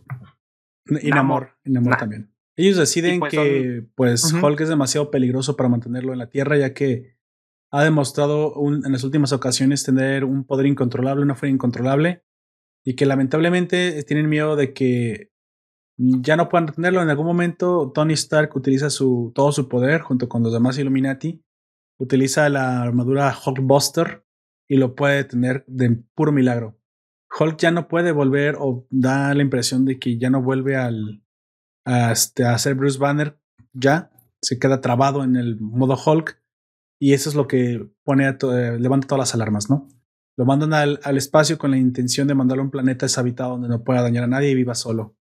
Lamentablemente Hulk no está de acuerdo. Se emputa en el camino. se emputa en el camino, destruye los controles y termina estrellándose en un planeta llamado Sakar, que curiosamente tenía una leyenda digamos que esto estaba predestinado, más que predestinado, tenía una profecía acerca de la llegada de un guerrero tal con la, y como con las características de Hulk. Háblame un poquito precisamente de, de la leyenda del Sacarzón. Es un, es un guerrero verde que hará revivir al planeta, tal cual. Y después vemos que cuando le cortan a Hulk porque su sangre está infectada con radioactividad, cuando cae al suelo, crecen plantas del suelo en donde cae la sangre y pues ahí ya está, es verde y le traerá vida de nuevo al planeta. Así es, es verde, eh, trae este, es dietético, es que vegano, vegano, vegano. Es, vegano free, este, y aparte su sangre hace que crezcan, que crezcan plantas y no es un Pokémon, fíjate. Entonces, no. eh, Hulk cae en este planeta con la leyenda de, de, o con la profecía de que un guerrero que salvará al planeta que hace crecer eh, con su sangre las plantas, llamado el Sakarzón, iba a aparecer. Y parece que sí, es, este, es esta leyenda. Uno podrá pensar que fue una coincidencia, o lo, o lo fue. O algunas, algunas eh, digamos, eh, hay algunos elementos místicos aquí. Sabemos que la magia existe por parte de, de Doctor Strange. ¿Por qué no? ¿Por qué no podemos decir que los monjes de este planeta habían pronosticado la llegada de Hulk? Es lo más probable que hayan podido ver al futuro. Pero de, tal vez llegado el mensaje de algún ser divino o uh -huh. no sé, X. Sí, aquí, aquí, existe la magia, así que no podemos decir que fue una coincidencia uh -huh. porque de hecho creo que no lo, no lo fue. Ellos pronosticaron la llegada de Hulk, que obviamente para Hulk, pues esto no tiene ningún significado. Él siempre ha sido un egoísta que solamente ve por él, o al menos eso es lo que hasta este momento es lo que nos Hulk. muestran. Hulk siempre ha tenido como su, digamos, punto de, de anclaje, su furia. Individualidad su demasiado individualidad. alta. Y pues bueno, que una profecía hable de que él será un héroe, pues es algo menos que impensable. Pero aquí en este planeta también tenemos un, un problema, amigo. Recuerda cómo, cómo, cuál es el, el, el, detalle de este planeta, por qué, porque hay mucha gente que está en resistencia, por qué se vive como se vive aquí, en Sacar. Hay un tirano, el Rey Rojo, el es Rey este. Rojo. Háblame un poquito subyugó. del Rey Rojo y qué es lo que está pasando en este planeta. El, el Rey Rojo subyuga al planeta, al, al, planeta en general. Este, y se centra y termina haciendo que la población se centre solamente en ciertas partes y los que no están ahí probablemente sean perseguidos para, si no, si no se unen a él, terminen todos muertos. Sí, el, el Rey Rojo tiene muchas formas de controlar a la población, pero entre ellas utiliza una clase de virus. No, no. ¿De insectos? Algo le ponen es en, que el, no sé qué es en el corazón. No, cuando los controla les ponen como un. Ah, en, eh, ah, en el. ¿Cómo se llama? En, en, la arena. Sí, es, es una tecnología que les da como una descarga eléctrica muy fuerte. Sí, les pone una clase de dispositivo en el pecho y con esto incluso el mismo Hulk también es controlado. De hecho, es la, es la razón por la cual él accede a pelear como un gladiador dentro de las reglas del, del Coliseo, porque del pues, Rey Rojo. de las palabras del mismo Hulk, él no es un esclavo. Lamentablemente cae en este planeta, lo esclaviza inmediatamente, lo vuelven un gladiador y lo mandan al Coliseo para el entretenimiento del rey y de todos los súbditos. Pero bueno, vemos aquí que este, este gladiador, así como la película de gladiador de Russell Crowe, se gana el corazón de los, de los seguidores. Creo que aquí podemos, eh, aquí, aquí podemos observar las mejores escenas de acción de toda la, toda la película. Vemos cómo tiene, tiene que sobrevivir durante tres rounds. ¿Te acuerdas cuáles, cuáles son los enemigos que tiene que vencer durante esos tres rounds? Sí. ¿Y qué es lo que termina derivando? Porque aquí conocemos a, a Beta Bill al final. En el primero, este, bueno, entre el, el reparto de, de, de, personajes está un personaje que se llama Korg, que es como la mole, pero Sí, él no es un humano que se convirtió en eso. Él ya es una especie extraterrestre que es así. Yo me acuerdo que cuando estaba morrillo le, le, diría, le decía la mole frentona, güey. La mole Porque no frentona. me acordaba cómo se llama, porque pues está, está frentón, güey. Es como la mole, la mole frentona. No puedo Y discutir pues, esa a lógica. A- Los primeros que se enfrenta son a los hermanos que ya son como una especie de zombies o cadáveres vivientes, algo así. Este. De Korg, que son pues otras moles frentonas. Que de hecho en los cómics incluso pierden su color, se ven de color grises, los ojos son completamente negros. Pero aquí se ven normal. Es, es, es algo que me habría gustado más ver. eh, eh, eso sí me habría gustado ver como para diferenciarlo todavía más de que ya no son ellos mismos, ¿no? Aquí lo más curioso y lo más gracioso es que la mole buena, o Korg, el, el, el- son, de, son de un planeta que se llama Crona, pero vamos a decir que son las moles, Ujú. esos hombres de piedra, trae pantalones y los hermanos no. Así. Yo me quedé, ah, ok, sutil, supongo.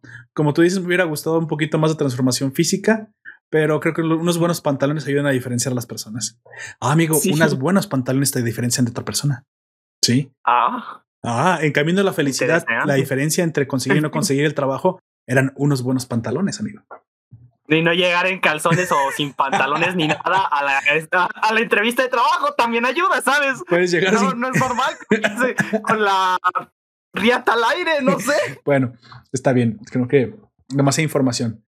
E- eventualmente unos buenos pantalones te pueden conseguir un buen futuro, parece ser que esa es la... Me, quedo- me quiero quedar con esa metáfora. Sí, Así, así que en esta primera pelea, pues hay que, hay que enfrentar a los hermanos de Kor- Korg, ¿no? Lo vive un poquito, pues mal, la viven un poquito mal aquí. Aquí vemos la caída de varios gladiadores eh, por culpa de que Hulk no, no ayuda. Hulk está, está más preocupado por tratar de escapar.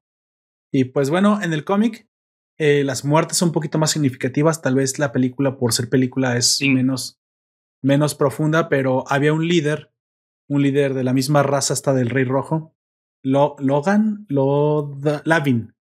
Lavin, que él trataba Lavin de unirlos, Lavin Ski, los trataba de unir, trataba de que ellos sobrevivieran, trataba de ser un líder nato, pero De lamentablemente. hecho, es un ex militar de parte del, ¿cómo se llama? Del ejército del Rey Rojo. Exactamente. que se rebeló, pero terminó cayendo frente, frente a los eh, enemigos. Lamentablemente, esta pérdida para ellos es muy fuerte, pero también es lo que hace que reaccione Hulk. La moral. Y bueno, termina, termina también el, el que no quería pelear, la mole contra sus hermanos, termina ayudándoles y termina asesinándolos, ¿no? Esta es la primera pelea y, sobreviven a esto. Aquí ya vemos que no le gusta demasiado esto al, al, al rey y manda llamar un monstruo para que se los coma, para que termine el trabajo. Así. Este, este- Este, gusano metálico que no, es Eh, una. eh, Esa es el segundo, la segunda vez. Aquí en la primera vez utiliza ya. al depredador más, más poderoso del planeta, que es una clase de pulpo. Y aquí es Ah, cuando acordé, por, sí, por cierto. primera vez vemos el, el poder de Hulk y, de, y asesina al pulpo de un solo golpe, así salva- sa- salvando de esta manera a todos los gladiadores. Esta primera pelea donde Hulk asesina al pulpo y el rey no le parece muy bien el poder de Hulk, termina acabando con una pequeña escaramuza entre, el, entre Hulk y el rey, sentando Sí. por fin las bases de lo que veremos en el futuro, ¿no? Que será precisamente eh, la enemistad jurada entre el Rey Rojo y Hulk. Y el Rey Rojo a partir de aquí tratará de asesinar a Hulk por cualquier medio, pero como vemos el gigante verde, pues es muy difícil de matar, es un, es un hueso duro de roer. Y de hecho, y lo quiere matar por la misma profecía, porque la gente le empieza a decir Sacarson. Exacto, exacto, comienza a... Hasta ese momento recordemos que el, el, el preludio histórico del planeta es que el Rey Rojo es considerado el Sacarson hasta ahorita, pero muchos, muchos ya no piensan que él sea el verdadero Sacarson, el salvador del planeta, el que viene a, a, a restaurarlo. ¿Por qué pensaban que él era el salvador del planeta? Lo pensaban porque en el pasado eh, había habido un ataque a este planeta por parte de una raza alienígena. La raza alienígena que había atacado al planeta era una clase de esporas parásitas que el mismo... Spikes o puntos también les dicen, ¿no? Exactamente, las spikes. Y recordemos... No sé qué son.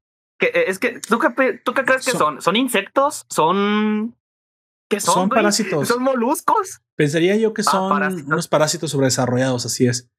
Y lo que pasó es que cuando estos parásitos sobredesarrollados atacaron la población del planeta, pues el Rey Rojo llegó como un redentor, como un salvador y los salvó.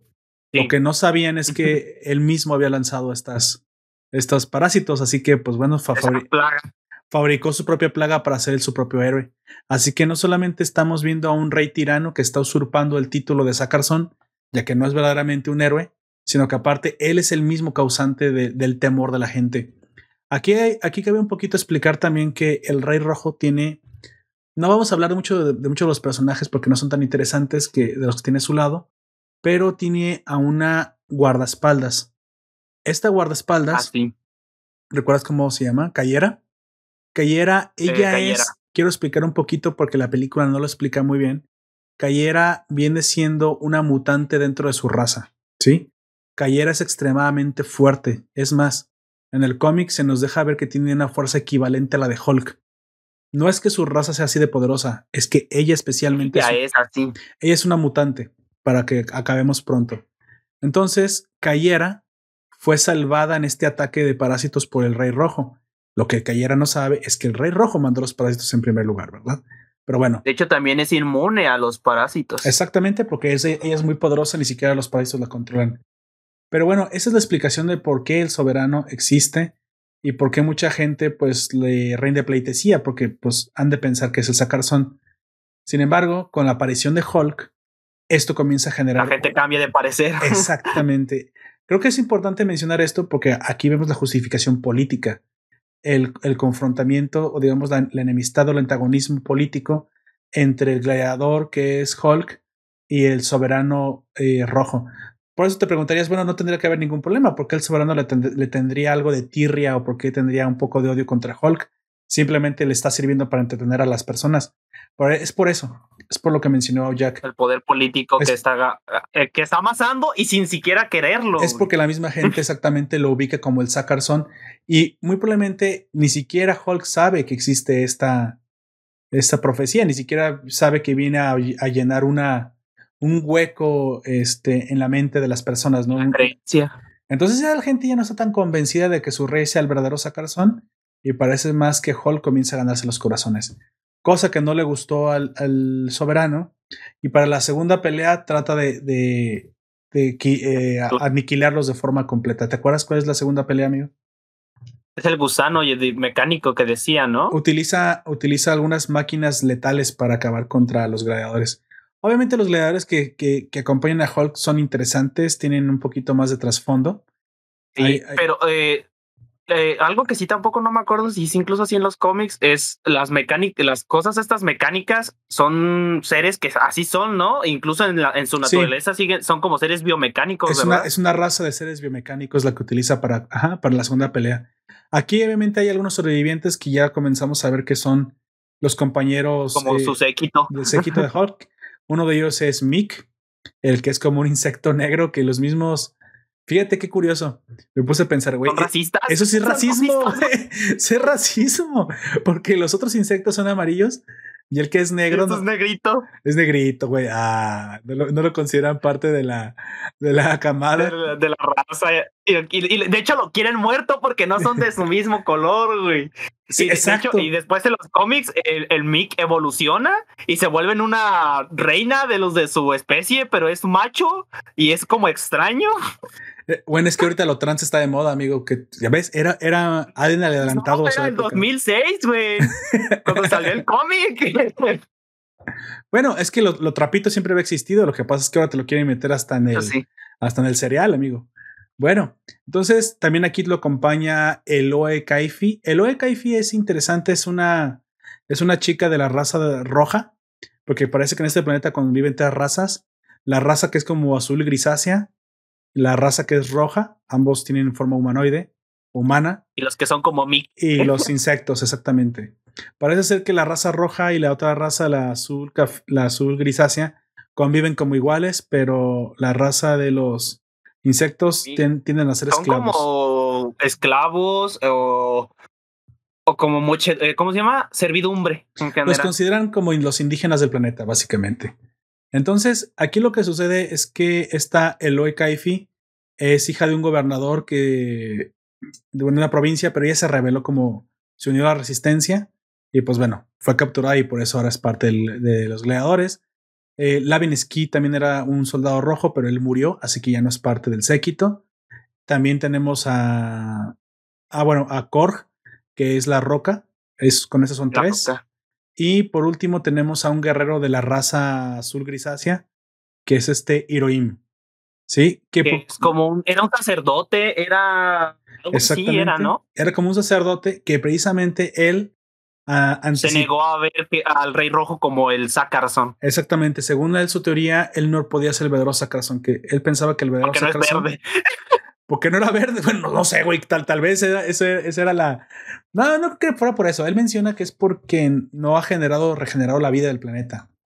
O sea, lo de controlar el planeta era una parte de la profecía de ser Sacarzón. O sea, poner, poner a todas las, todas las razas bajo un solo yugo, según el Hiroim, no es realmente unificar. Unificar es unificar en la, en la igualdad y en la paz, no bajo un yugo tiránico. Y aparte, la segunda condición, que era poder crear la vida o regenerar la vida del planeta, no lo había hecho. Entonces, para él, el Rey Rojo era un falso Sacarzón. O sea que era uno de los primeros que se dio cuenta que aún faltaba un guerrero más por llegar. Y bueno, eh, estos cuatro, estos cuatro guerreros son parte del sequito de, de, que de Hulk, que al principio no les ayuda, pero después ya se une junto con ellos y comienza a pelear en una forma de, de formación, para la redundancia, en la que esos gladiadores se defienden de las máquinas que los atacan. Esas máquinas pues, son sumamente letales, sumamente difíciles de vencer, pero gracias a su pelea en equipo logran sobrevivir. Cosa que vuelve, enfurecer, vuelve a enfurecer al rey rojo. ¿Recuerdas? Siempre tenemos como un jefe final. En la pasada había utilizado al depredador más poderoso del planeta, un pulpo, pues que no le duró ni siquiera un golpe a Hulk. Y en esta ocasión utiliza a, al rey de las máquinas, de estas máquinas biomecánicas, al más poderoso. ¿Recuerdas qué clase de monstruo era, amigo? Sí, el gusanote, ¿da? Eh, Sí, ese, ese, ese sí es el gusanote. Se llama, eh, es el rey de los Wildebots. Le llaman los Wildebots a estos. Ajá. Este, bueno, se supone que para la raza de los Mic, los que son como Mic, pues le voy a decir la raza de los de, que, de los Mic, porque no recuerdo el nombre los de insectos, esa los insecto, insectoides, les Ajá, puedes decir. Los bichitos, pues, ajá, los insectoides. Este, esa, esa, biome esa cosa biomecánica es como la muerte para ellos. Si cualquiera que lo vea es 100% seguro que va a morir y es por eso que Mick retrocede en la batalla Inter y deja de ayudarles en, eh, cuando vea ese al gusanote. De hecho, te, te, pones a pensar, la pobre raza de los insectoides, estás diciendo que de vivir en la naturaleza, sus enemigos principales son robots. ¿Qué es esto? Horizon Sí. Zero Dawn, güey. o sea, Mick ya estaba viviendo en Horizon Zero Dawn desde antes, güey. Vaya, vaya. Mm. Vive en el futuro. Él vive en el Vivía futuro. en el futuro. Entonces se supone que como son insectoides ponen huevos Y lo que hace este depredador natural de los insectoides, que no sé por qué decir natural si es un robot, ¿verdad? Pero digamos que, mira, mira, digamos que yo como yo no conozco, no soy experto en biomecánica, en el mundo puede evolucionar eh, las máquinas y los animales conjuntamente, parece ser. Entonces, esta cosa, este insecto gigantesco se tragaba a los recién nacidos de, de la raza de Mick. De la especie. Entonces, te imaginas lo, el terror que le causaba. Era, el depredador. Era, como Ben 10, güey. Que ¿Te acuerdas que cuando hay un enemigo de Ben 10, que cada monstruo. está el Omnitrix y el Predatrix, que es el otro. Exactamente. de cada alien que este Ben tiene, ese Predatrix tiene al depredador natural y, y incluso lo mejora en algunas ocasiones del alien que en cuestión. Oye, yo tengo una pregunta ahí, sí es cierto, pero mira, nos vamos un poquito a desviar, pero Ben 10 no tenía entonces ningún alienígena que fuera el tope de la cadena alimenticia. ¿Qué chingados? El alien, ¿Cómo se llama? El Alien X, el que es como una galaxia. Pues sí, bueno, a lo mejor. Se supone, es que eso es, es de la raza de los creadores del universo ese, pero para poder utilizarlo tiene que pedirle permiso a los que son de verdad de esa raza, así de que Tal vez no tenga ningún enemigo natural, pero está sujeto a muchas reglas para poder usarlo. ¿Tú crees que pueda pasar esto? Que obviamente, mira, el humano es el tope de la cadena alimenticia. Lo que pasa es que tenemos depredadores en la naturaleza. Ya no, lo, ya no los vemos como depredadores porque les podemos vencer con armas, pero a lo mejor pasa esto, ¿no? Cada uno de los alienígenas de, de Ben pueden ser los alienígenas que son la, la, raza inteligente de su planeta. Pero obviamente la raza inteligente no quiere decir que sea la, la, la raza más capacitada. Más capacitada para matar. Aparte de eso, el, hay algunas especies del Omnitrix que, en el que Ben se transforma, que no son seres pensantes tampoco. Pero como Ben es un ser pensante, se convierten en seres pensantes. y hay de, este, de la raza de los que son los depredadores naturales, eh, esa, el, el Predatrix se probó en tres sujetos en un humano, que el humano terminó, eh, eh, creo que explota de hecho porque no aguanta la presión de poder utilizar este, el reloj. Luego viene el que es como un perro de, al, al mando de uno de sus enemigos y ese sí lo, sí lo resiste. Pero como él es un perro o una especie de perro extraterrestre, no es un ser tan pensante como llegaría a ser un humano. La teoría es que si el Predatrix cae en manos de un ser pensante que lo resista, el depredador en el que se convierte también sería un ser pensante o, más apto, como podría tener la capacidad de utilizar herramientas y ese tipo de cosas como los aliens de Ben si lo hacen más comúnmente. En teoría así es como funcionaría esto. Aunque nosotros creamos ser los el tope de la cadena no es, no es del todo cierto. Hay muchos que nos terminarían ganando por muchísimo.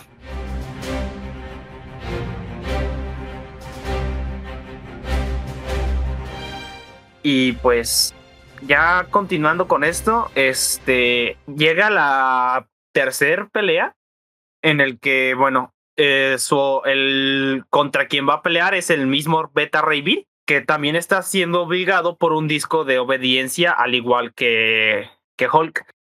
Y pero a Beta Ray Bill lo presentan como el campeón que nadie nunca ha podido derrotar.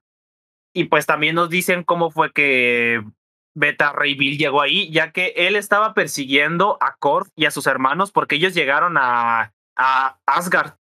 Y como es, son una raza de conquistadores, trataron de destruir el planeta pero se encontraron con Beta Ray Bill y Beta Ray Bill no, los, no se los iba a permitir.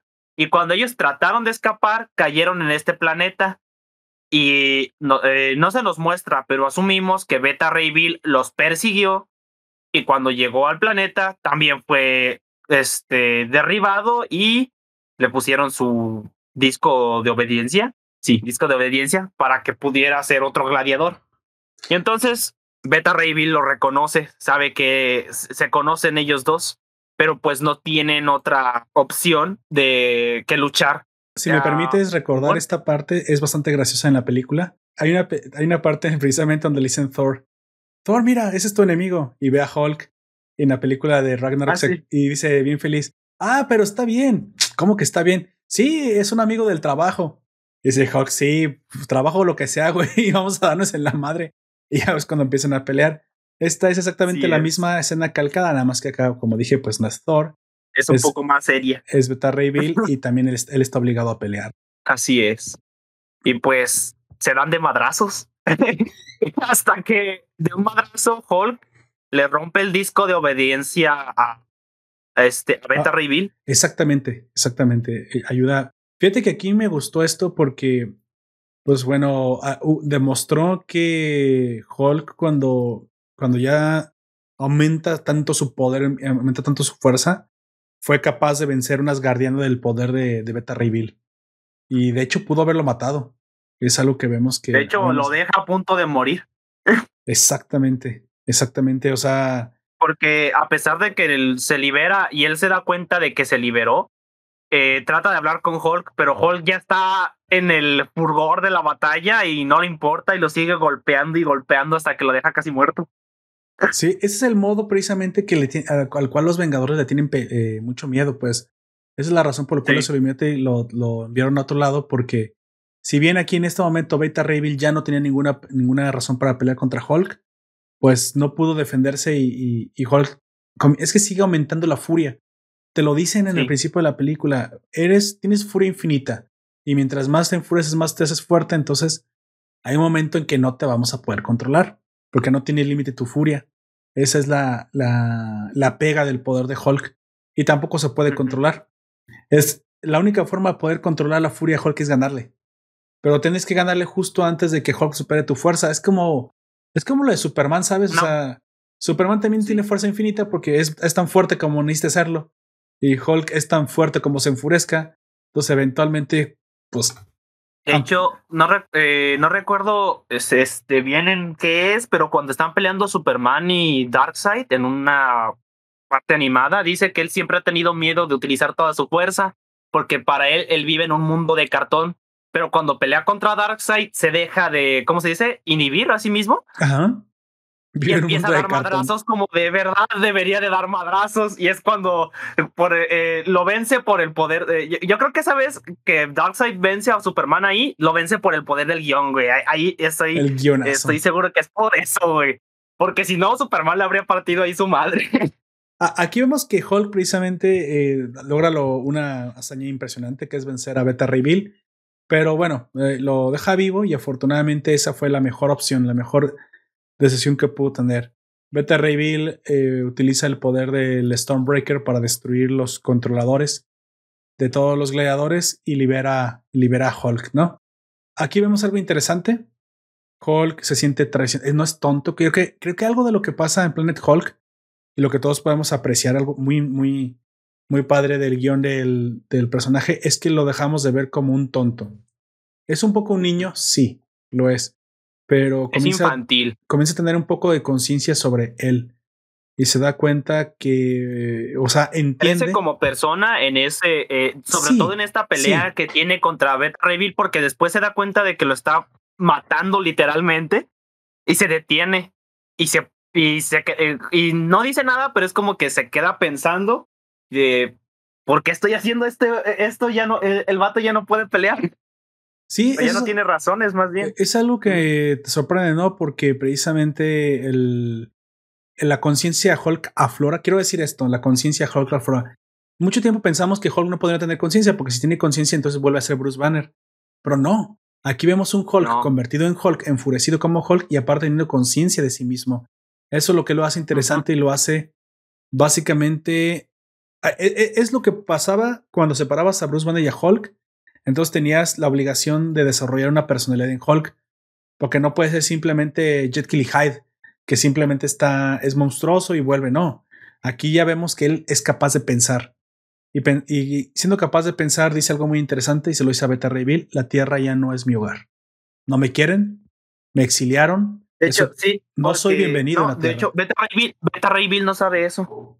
Él no sabe, nunca sabe eso y tampoco Silver Surfer cuando le ofrece eso en el cómic tampoco nunca lo sabe hasta después.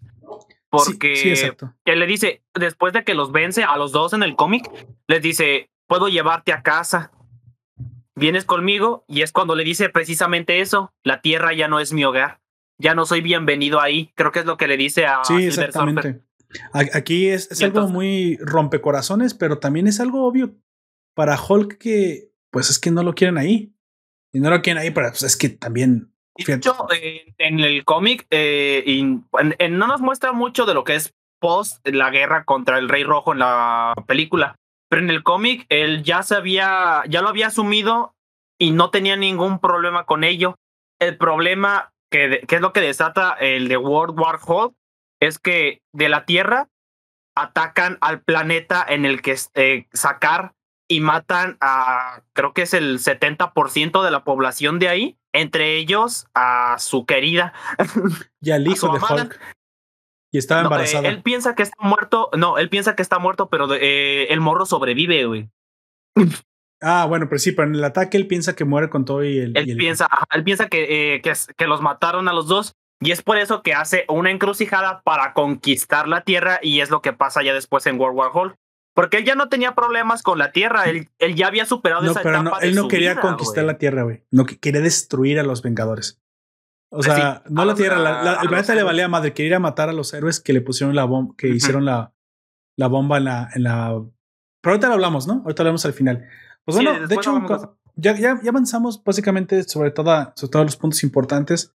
Creo que lo, único que nos falta mencionar es un poco el desenlace, un poquito spoilear el, final, sí, pero porque es muy interesante. Mencionar cómo también nos damos cuenta que el Rey Rojo es el responsable de esto. Exacto. Y esta uh, Hiroim, este, no, ¿cómo era? Es, Hiroim es el vato, me confundí.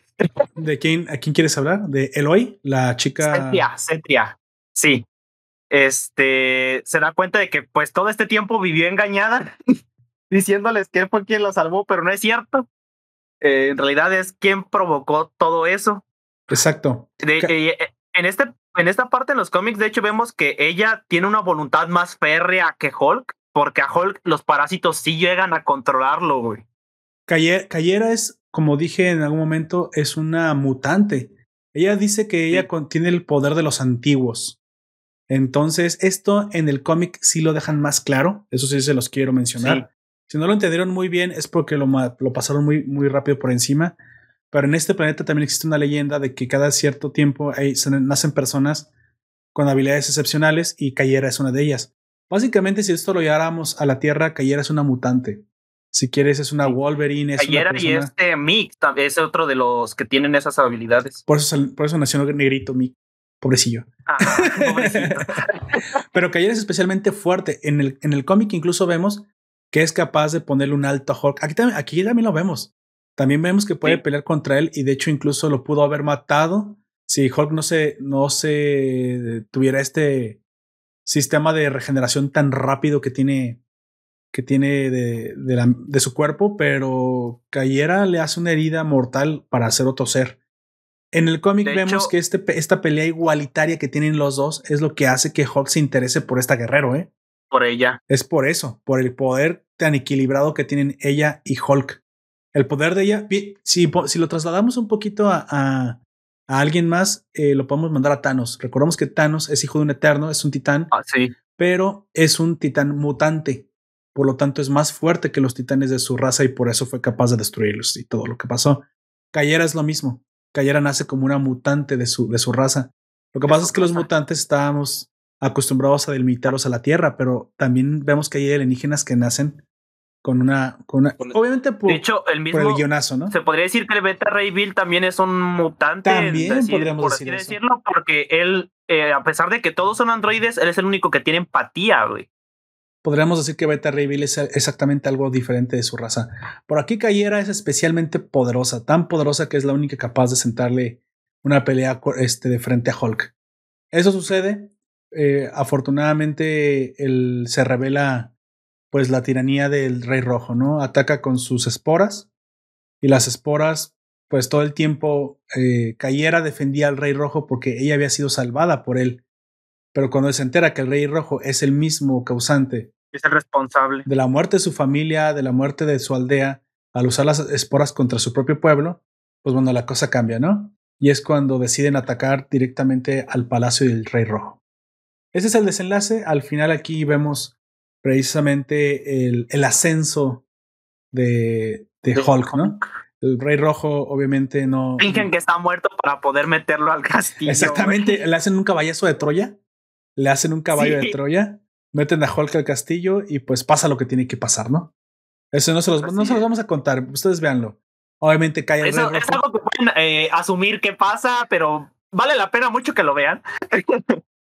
Y vemos de frente, y vemos, y vemos de frente el, el- lo que vendría siendo, yo creo que la, el preludio, el momento de preludio que nos va a conectar con World War Hulk, ¿no?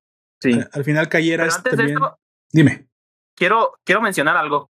Porque eso, en lo- el- nosotros vemos que cuando se corta a Hulk y sale, eh, crecen plantas del suelo, pero en la película no toman tanto en cuenta. El único que lo toma en cuenta es este Hiroim, que es por, por eso que, eh, que tú dices que fue que rechazaba al Rey Rojo.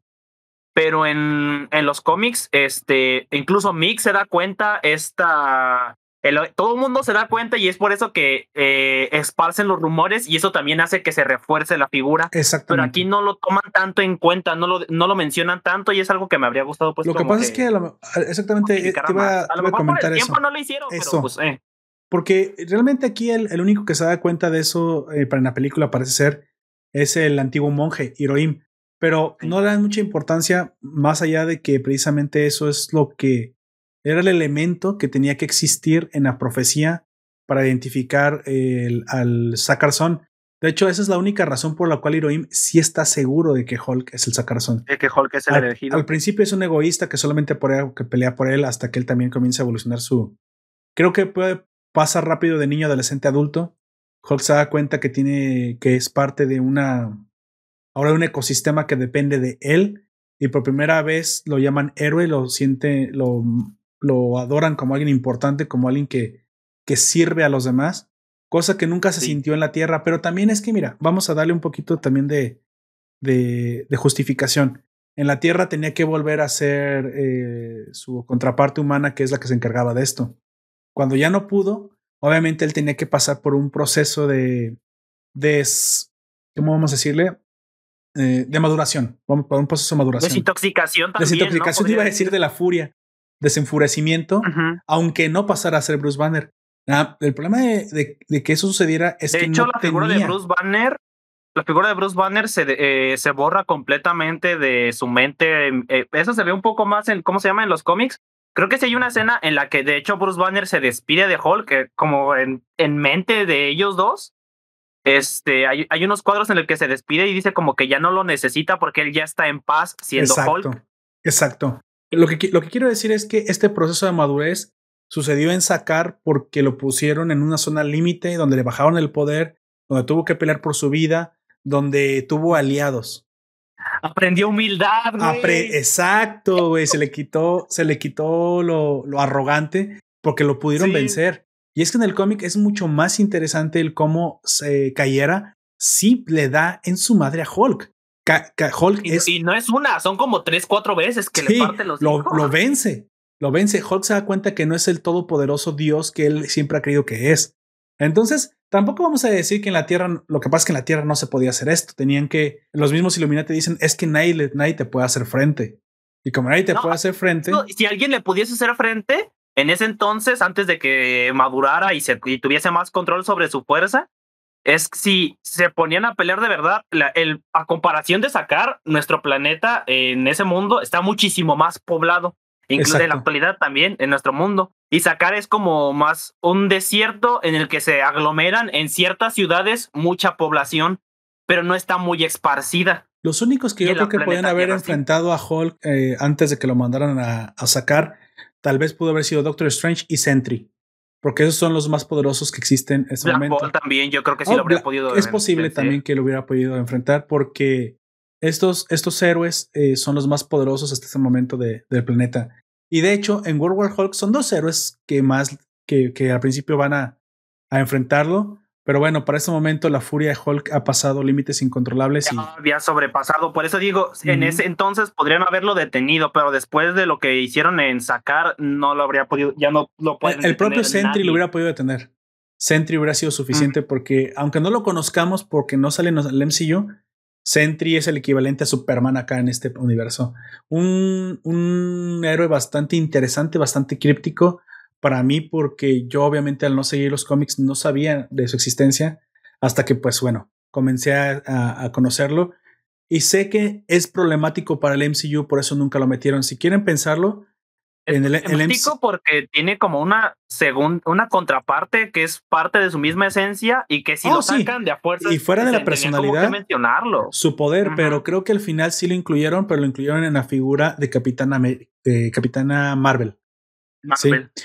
Capitana Marvel aglomera en sí misma varios personajes eh, combinados en el MCU, ¿sí? No es la verdadera Capitana Marvel de los cómics, si me lo permiten decir. No. Se siente más como una fusión de de Capitán, de, sí, de Capitán Marvel, porque ella viene de Capitán Marvel, una fusión de Sentry, de, Adam Warlock. Es como. el mismo personaje. En un solo personaje. Y entonces el ah, poder. es que Adam Warlock sí existe, güey. Sí, Adam Warlock existe. Al final ella tiene un poder muy parecido al que sería el de Sentry. Sí. Obviamente. Rayitos láser y una fuerza bien mamastrófica. Exactamente. En, resumen. E, eso es lo que la hace tan tan interesante para las personas que les parezca interesante. A mí me parece un bodrio de personaje, pero bueno. Obviamente, esto es lo que hace que Hulk uh, pueda, bueno, ah, volviendo un poquito, esto de, de por fin vencer al, al, al, Rey Rojo hace que Hulk sea querido. Esté en paz. Esté en paz.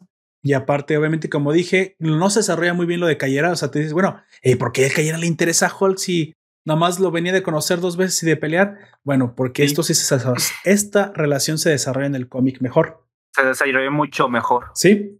Así que, pues bueno, al final sí es un interés amoroso y por primera vez Hulk sienta cabeza.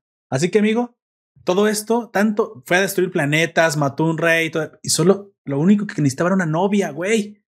Al final, Hulk solo requería lo que todo hombre fúrico verde necesita, güey. Un culito, güey, exacto es que tantas historias que hemos leído y siempre volvemos a lo mismo.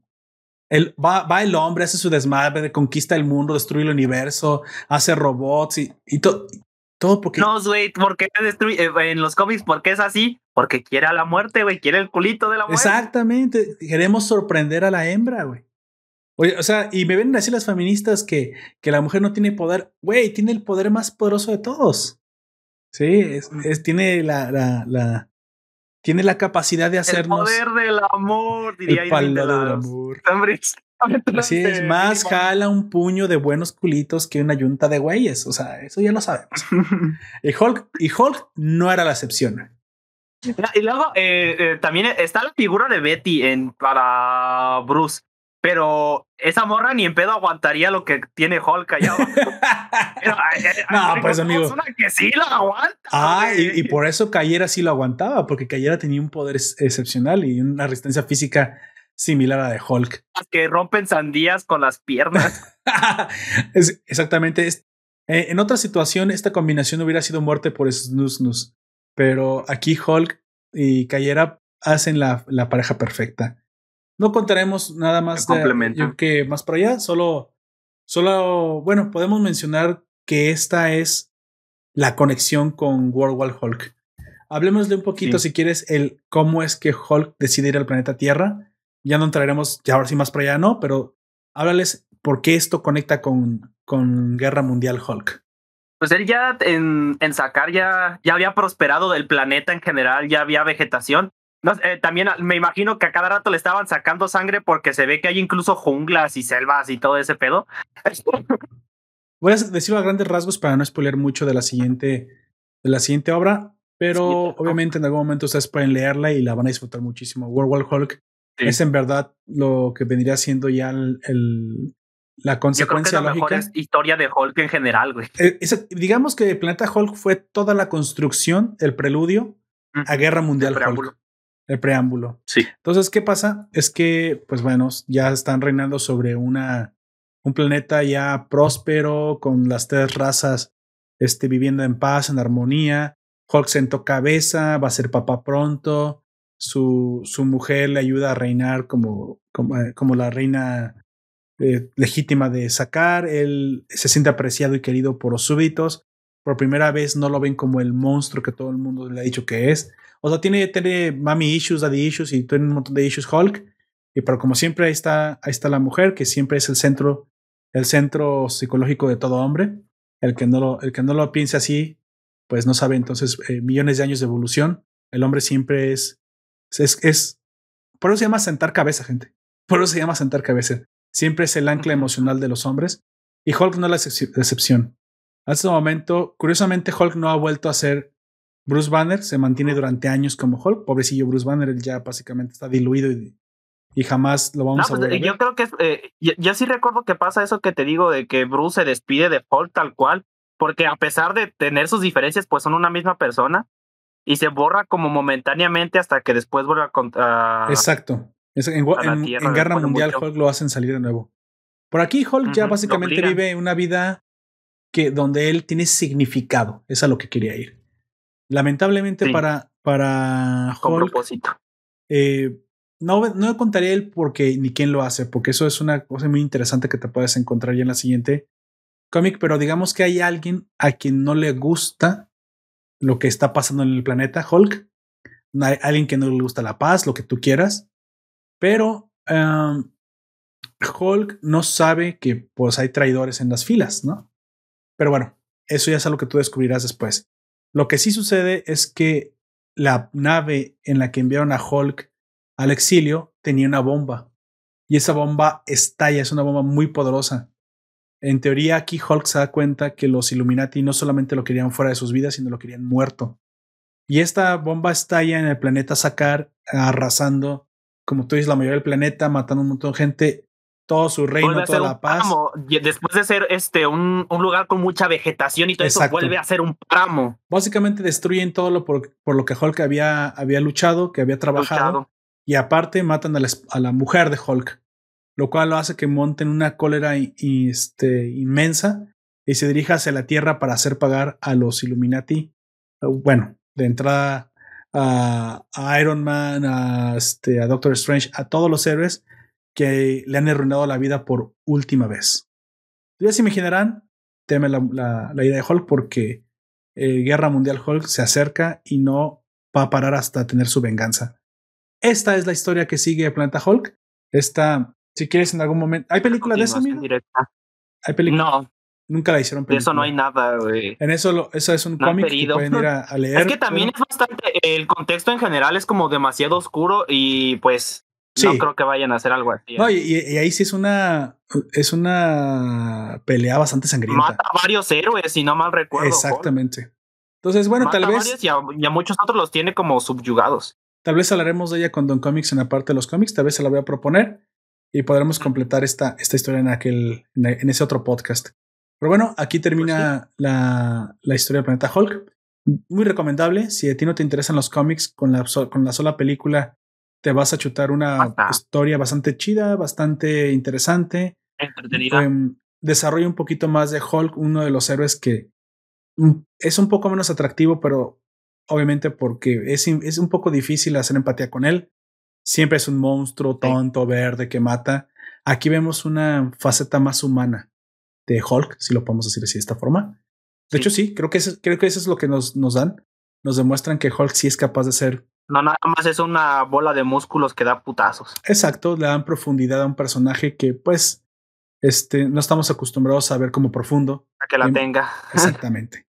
y pues bueno, eh, Planet Hulk, la, la, la, la una de las historias más interesantes del Gigante Verde, que aparte es una historia en dos partes, ¿sí? La siguiente, no, no, yo me acuerdo que no es largo el cómic, ¿eh? Para quienes gustan de leer el cómic lo pueden encontrar. Y Guerra Mundial, Guerra Mundial Hulk es bastante cortito a comparación de otros cómics y se lo leen muy rápido. Y de esa forma, pues que nadie les diga, que nadie les cuente, se van a saber una de las historias más interesantes. Y creo que muy probablemente junto con Old Man Logan, supongo. Logan, de las mejores que tiene Marvel. Ajá, donde aparece el gigante verde y donde ha sido más interesante, ¿sale? También hay otra donde, donde parte Wolverine a la mitad, pero uh, es parte de una saga más grande. Esta es la mm, única que yo no Se centra en, todo, sobre todo, eh, no se centra en Hulk. La que no, no se centra en Hulk. Esas son las dos historias que se centran en Hulk y que lo ponen como el, el protagonista principal del universo. Y vemos por primera vez lo que pasaría si en verdad Hulk se, se decidiera acabar con los héroes. Y el por qué le tienen tanto miedo al gigante verde. Pues bueno, amigo. Eh, es un miedo bastante justificado, güey. Vamos entrando a las, a las, conclusiones de este podcast. ¿Qué fue lo que más te gustó de la historia del planeta Hulk? Pues, aparte del apartado gráfico, que eh, ya hablé un poquito de las otras, eh, a comparación de las otras películas de este, de este, ¿cómo se llama? De este set de películas, esta es la que se ve mejor, güey. y se nota por mucho. Y no es la última. No es la última que salió. La última que salió fue la de Thor, hijo de, eh, hijo de Asgard. Este, y esa se ve eh, en, el apartado gráfico, se ve peor. Que no entiendo por qué. Si es la, en teoría, lo último es lo que se va a ir viendo mejor. el, el diseño de, de los personajes también está bastante, está bastante chido. Sí. Y yo creo que mi escena favorita es este cuando ya están en la ciudad y que pues le hacen el caballo de Troya al, al rey rojo con el cadáver, el supuesto cadáver de Hulk. Sí, claro. Y todo lo que desemboca allí en general después. Es, creo que es lo que más me ha gustado de toda la película, güey. Creo que sí, es, es una de las escenas más, más interesantes. Yo creo que me, me voy a quedar con algo muy parecido. Mira, yo no puedo decirte exactamente algo de la película sin desconectarlo del cómic, porque obviamente me acuerdo como si fueran lo mismo. Yo sé que los dibujos del cómic son impresionantes, pero... Sí. De hecho, la portada de la película está hecha por el dibujante original de la, eh, del cómic. La estamos viendo en el directo en este momento. Pero creo que me voy a quedar, me voy a quedar esta vez con la moraleja. Me gustó mucho el hecho de que eh, Hulk se vea primero a sí mismo como alguien, una, una amenaza. Mira, él entiende que es una amenaza, es un niño rabioso. Está, incluso desvía la misma nave por sus rabietas. Y me gusta que le partan su madre Hulk. Es, es que me encantó, güey. Que lo sienten. ¿Por qué? Porque la furia sin. entendió el. Si la furia sin dirección no sirve de nada. Es algo que tiene que aprender Hulk. Oye, es que todo el tiempo me han visto como monstruo. Deja de comportarte como un maldito monstruo. Deja de serlo. Deja de serlo. Y de cierta manera me gusta cómo es que cayera, reencausa el poder de Hulk. Digamos que es a ella quien se le agradece que Hulk se junte en sus pedazos y se vuela por primera vez el héroe que se necesita. De hecho, este sí es un vengador, este sí es un digno integrante de los Vengadores, un arma perfecta y uno de los mejores elementos las bajo la manga de la Tierra contra cualquier enemigo. Pero qué curioso que se vino a formar en otro planeta. Y me gusta, me gusta el cómo, el cómo se vuelve precisamente, se torna a ser alguien, alguien maduro y por primera vez entiende que la furia por la furia no sirve absolutamente nada. Eso es lo que lo había hecho, yo creo, muy probablemente tan valioso y tan, y tan interesante y que se pierde en, tierra, en, en Guerra Hulk cuando vuelve a perder el control y se vuelve a ser el, el manojo de furia de nuevo, ¿no? Es un retroceso si me lo preguntas, pero sabemos por qué fue. Los que sabemos la justificación. Está justificado. está justificado el por qué. Y aparte porque, bueno, lo están manipulando por ahí.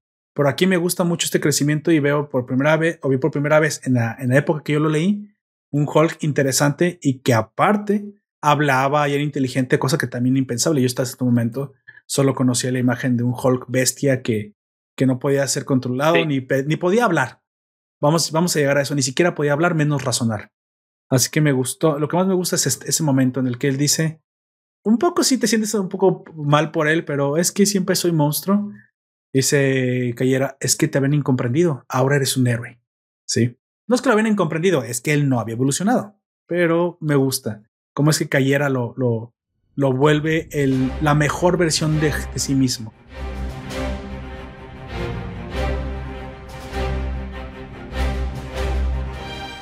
Pues bueno, amigo, este, vamos llegando ya al cierre. ¿Tienes alguna otra cosa que decir? ¿Alguna otra cosa que hablar? Si no, vamos pues, despidiéndonos. decir como una pequeña conclusión en general de lo que hizo Lionsgate, que hizo cosas bastante buenas y hizo cosas bastante interesantes, sin contar a Iron Man, esa madre, olvídenla, que esa cosa no existe. este, pero la publicidad que le hicieron fue muy, muy baja. Y de hecho no recuerdo que, aparte la de los los hijos de los Vengadores, ninguna fue transmitida en ningún canal después, güey ni siquiera la de Planet Hulk, que es la, que es la más famosa, la segunda más famosa, después la de Los Hijos de los Vengadores, y, y es la mejor de todas. quién sabe Disney ya no, quiera ya no quiera apostar por adaptar la, el universo cinematográfico animado. Quién sabe. Ya con ya con lo que tiene de live action y con las series que está sacando, es posible que esto ya no le interesa a Netflix. Es que son muy malas, honestamente. Todas menos la del Hombre Araña que este antes de, Tom Holland, ¿cómo se llamaba? Ultimate Spider-Man. Ultimate Spider son muy malas a excepción de la de esta de Hombre Araña, todas las demás son muy, muy malas. Pero fíjate. Los movimientos son cartonados. Que esta película de Miles Morales que mencionas es precisamente porque va con la tónica ah, de Marvel. Es por eso que la hizo. Sí, si también. de seguro que ni siquiera lo hubiera hecho. Va porque va a apoyar su, su Spider-Man negro. Porque quiere meter a Miles Morales y porque quiere dar un poquito de, de background. No digo que esté mal, pues, pero si no está en consonancia con la ideología de Marvel, no lo va a sacar. Y, Marvel tiene excelentes historias. Pero bueno, lamentablemente parece ser que para el universo animado eh, de Marvel no tendremos mucho futuro. Nos tendremos que conformar con lo que DC nos De hecho, también cancelaron una de las mejores series que tenían, que era la de los Vengadores, los héroes más poderosos del, del mundo, de la Tierra, creo. ¿Se llamaba así, no? Creo que sí. No recuerdo. Eh, pero esa también eh, sale, hablan incluso de las de la Secret Invasion con los Scrolls, güey. Exacto. Este. No sé, eh, hablan de. Eh, hay un capítulo en el que salen los. Eh, eliminan a los Vengadores, comillas, comillas, y se hace el nuevo grupo de Vengadores que ahí está por los cómics que son Puño de, Puño de Hierro, Luke Cage, El Hombre Araña, Black Panther y la Mole. Es que yo creo que Disney ya no le interesó este mundo. Va a apostar por lo live action y pues. Y solamente lo live action, pues es que es lo que le da dinero, es lo que le da gente. Pues sí. Pues así que, pues bueno, todos modos, si ustedes son fans de las películas, ahí tienen. No sabemos cuándo vuelvan a ver más películas. Pueden ver las, el box set que nos recomendó aquí Jack y el Planeta Hulk, que es. Menos Iron Man, menos la Iron Man, esa no, Iron Man. con. No, no, no. bueno, ya, ahí, ya tienen la crítica mordaz de, de, de Jack.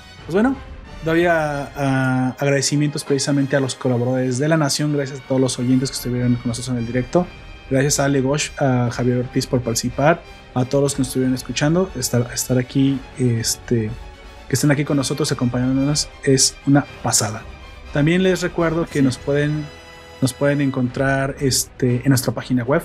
Vayan a visitarla, se las dejaré en la descripción de, este, de esta publicación. Tenemos una nueva página este con todo nuestro bueno con nuestros con el directo y con, y con, nuestros podcasts para que no se los pierdan pueden suscribirse directamente a las notificaciones de la página para que no se pierdan una sola, una sola publicación cuando aparezca. Si ustedes quieren suscribirse a una aplicación, yo les puedo recomendar algunas. Entre ellas está Google Podcast. Si tú estás en un Android y no quieres hacer una cuenta nueva, pues bueno, la misma cuenta del Android es la misma cuenta de Google Podcast y pues ya no tienes que hacer nada. Nuevo. Descargas la aplicación, nos, te suscribes a Nación Poperto y, la misma, y ahí nos puedes escuchar todo el tiempo y puedes descargarlo. Si estás en un iPhone, obviamente iTunes es la opción y también ya no tienes que hacer una nueva cuenta porque la misma cuenta es. Pues bueno, también quiero dar agradecimiento a los amigos de la nación, a todos los este a todos los podcast eh, eh, compañeros con los que hemos hecho alguna clase de, colaboración y también a nuestro a nuestra a la, nuestra comunidad que todo el tiempo está en la comunidad de Nación Puerto Forum compartiendo, únete para que compartas memes, cosas, noticias, ahí nos enteramos de muchas cosas. Y pues bueno, todo el tiempo también allá ah, publicamos el podcast para que no te lo pierdas. Obviamente también estás invitado a la comunidad de Discord donde nos puedes contactar de forma más directa y puedes platicar con nosotros. Todo esto siempre estará en el vínculo que está en la descripción del audio, así que no te pierdes nada. Por último, la promoción, te, te invito a participar, a unirte a nuestro Patreon, que nos apoyes y seas y seas este beneficiario de lo, del podcast solo para Patreons y de algunos beneficios exclusivos para que apoyes a Nación Poperto. Pues bueno, eso fue todo por hoy. Yo fui Poperto y me acompañó. Eh, buenas tardes, buenas noches, buenos días. Exactamente. y como siempre, eh, gracias por estar aquí con nosotros. Te recuerdo que nos puedes escuchar en Evox, iTunes, Google Podcast, YouTube y Spotify. Hasta la próxima.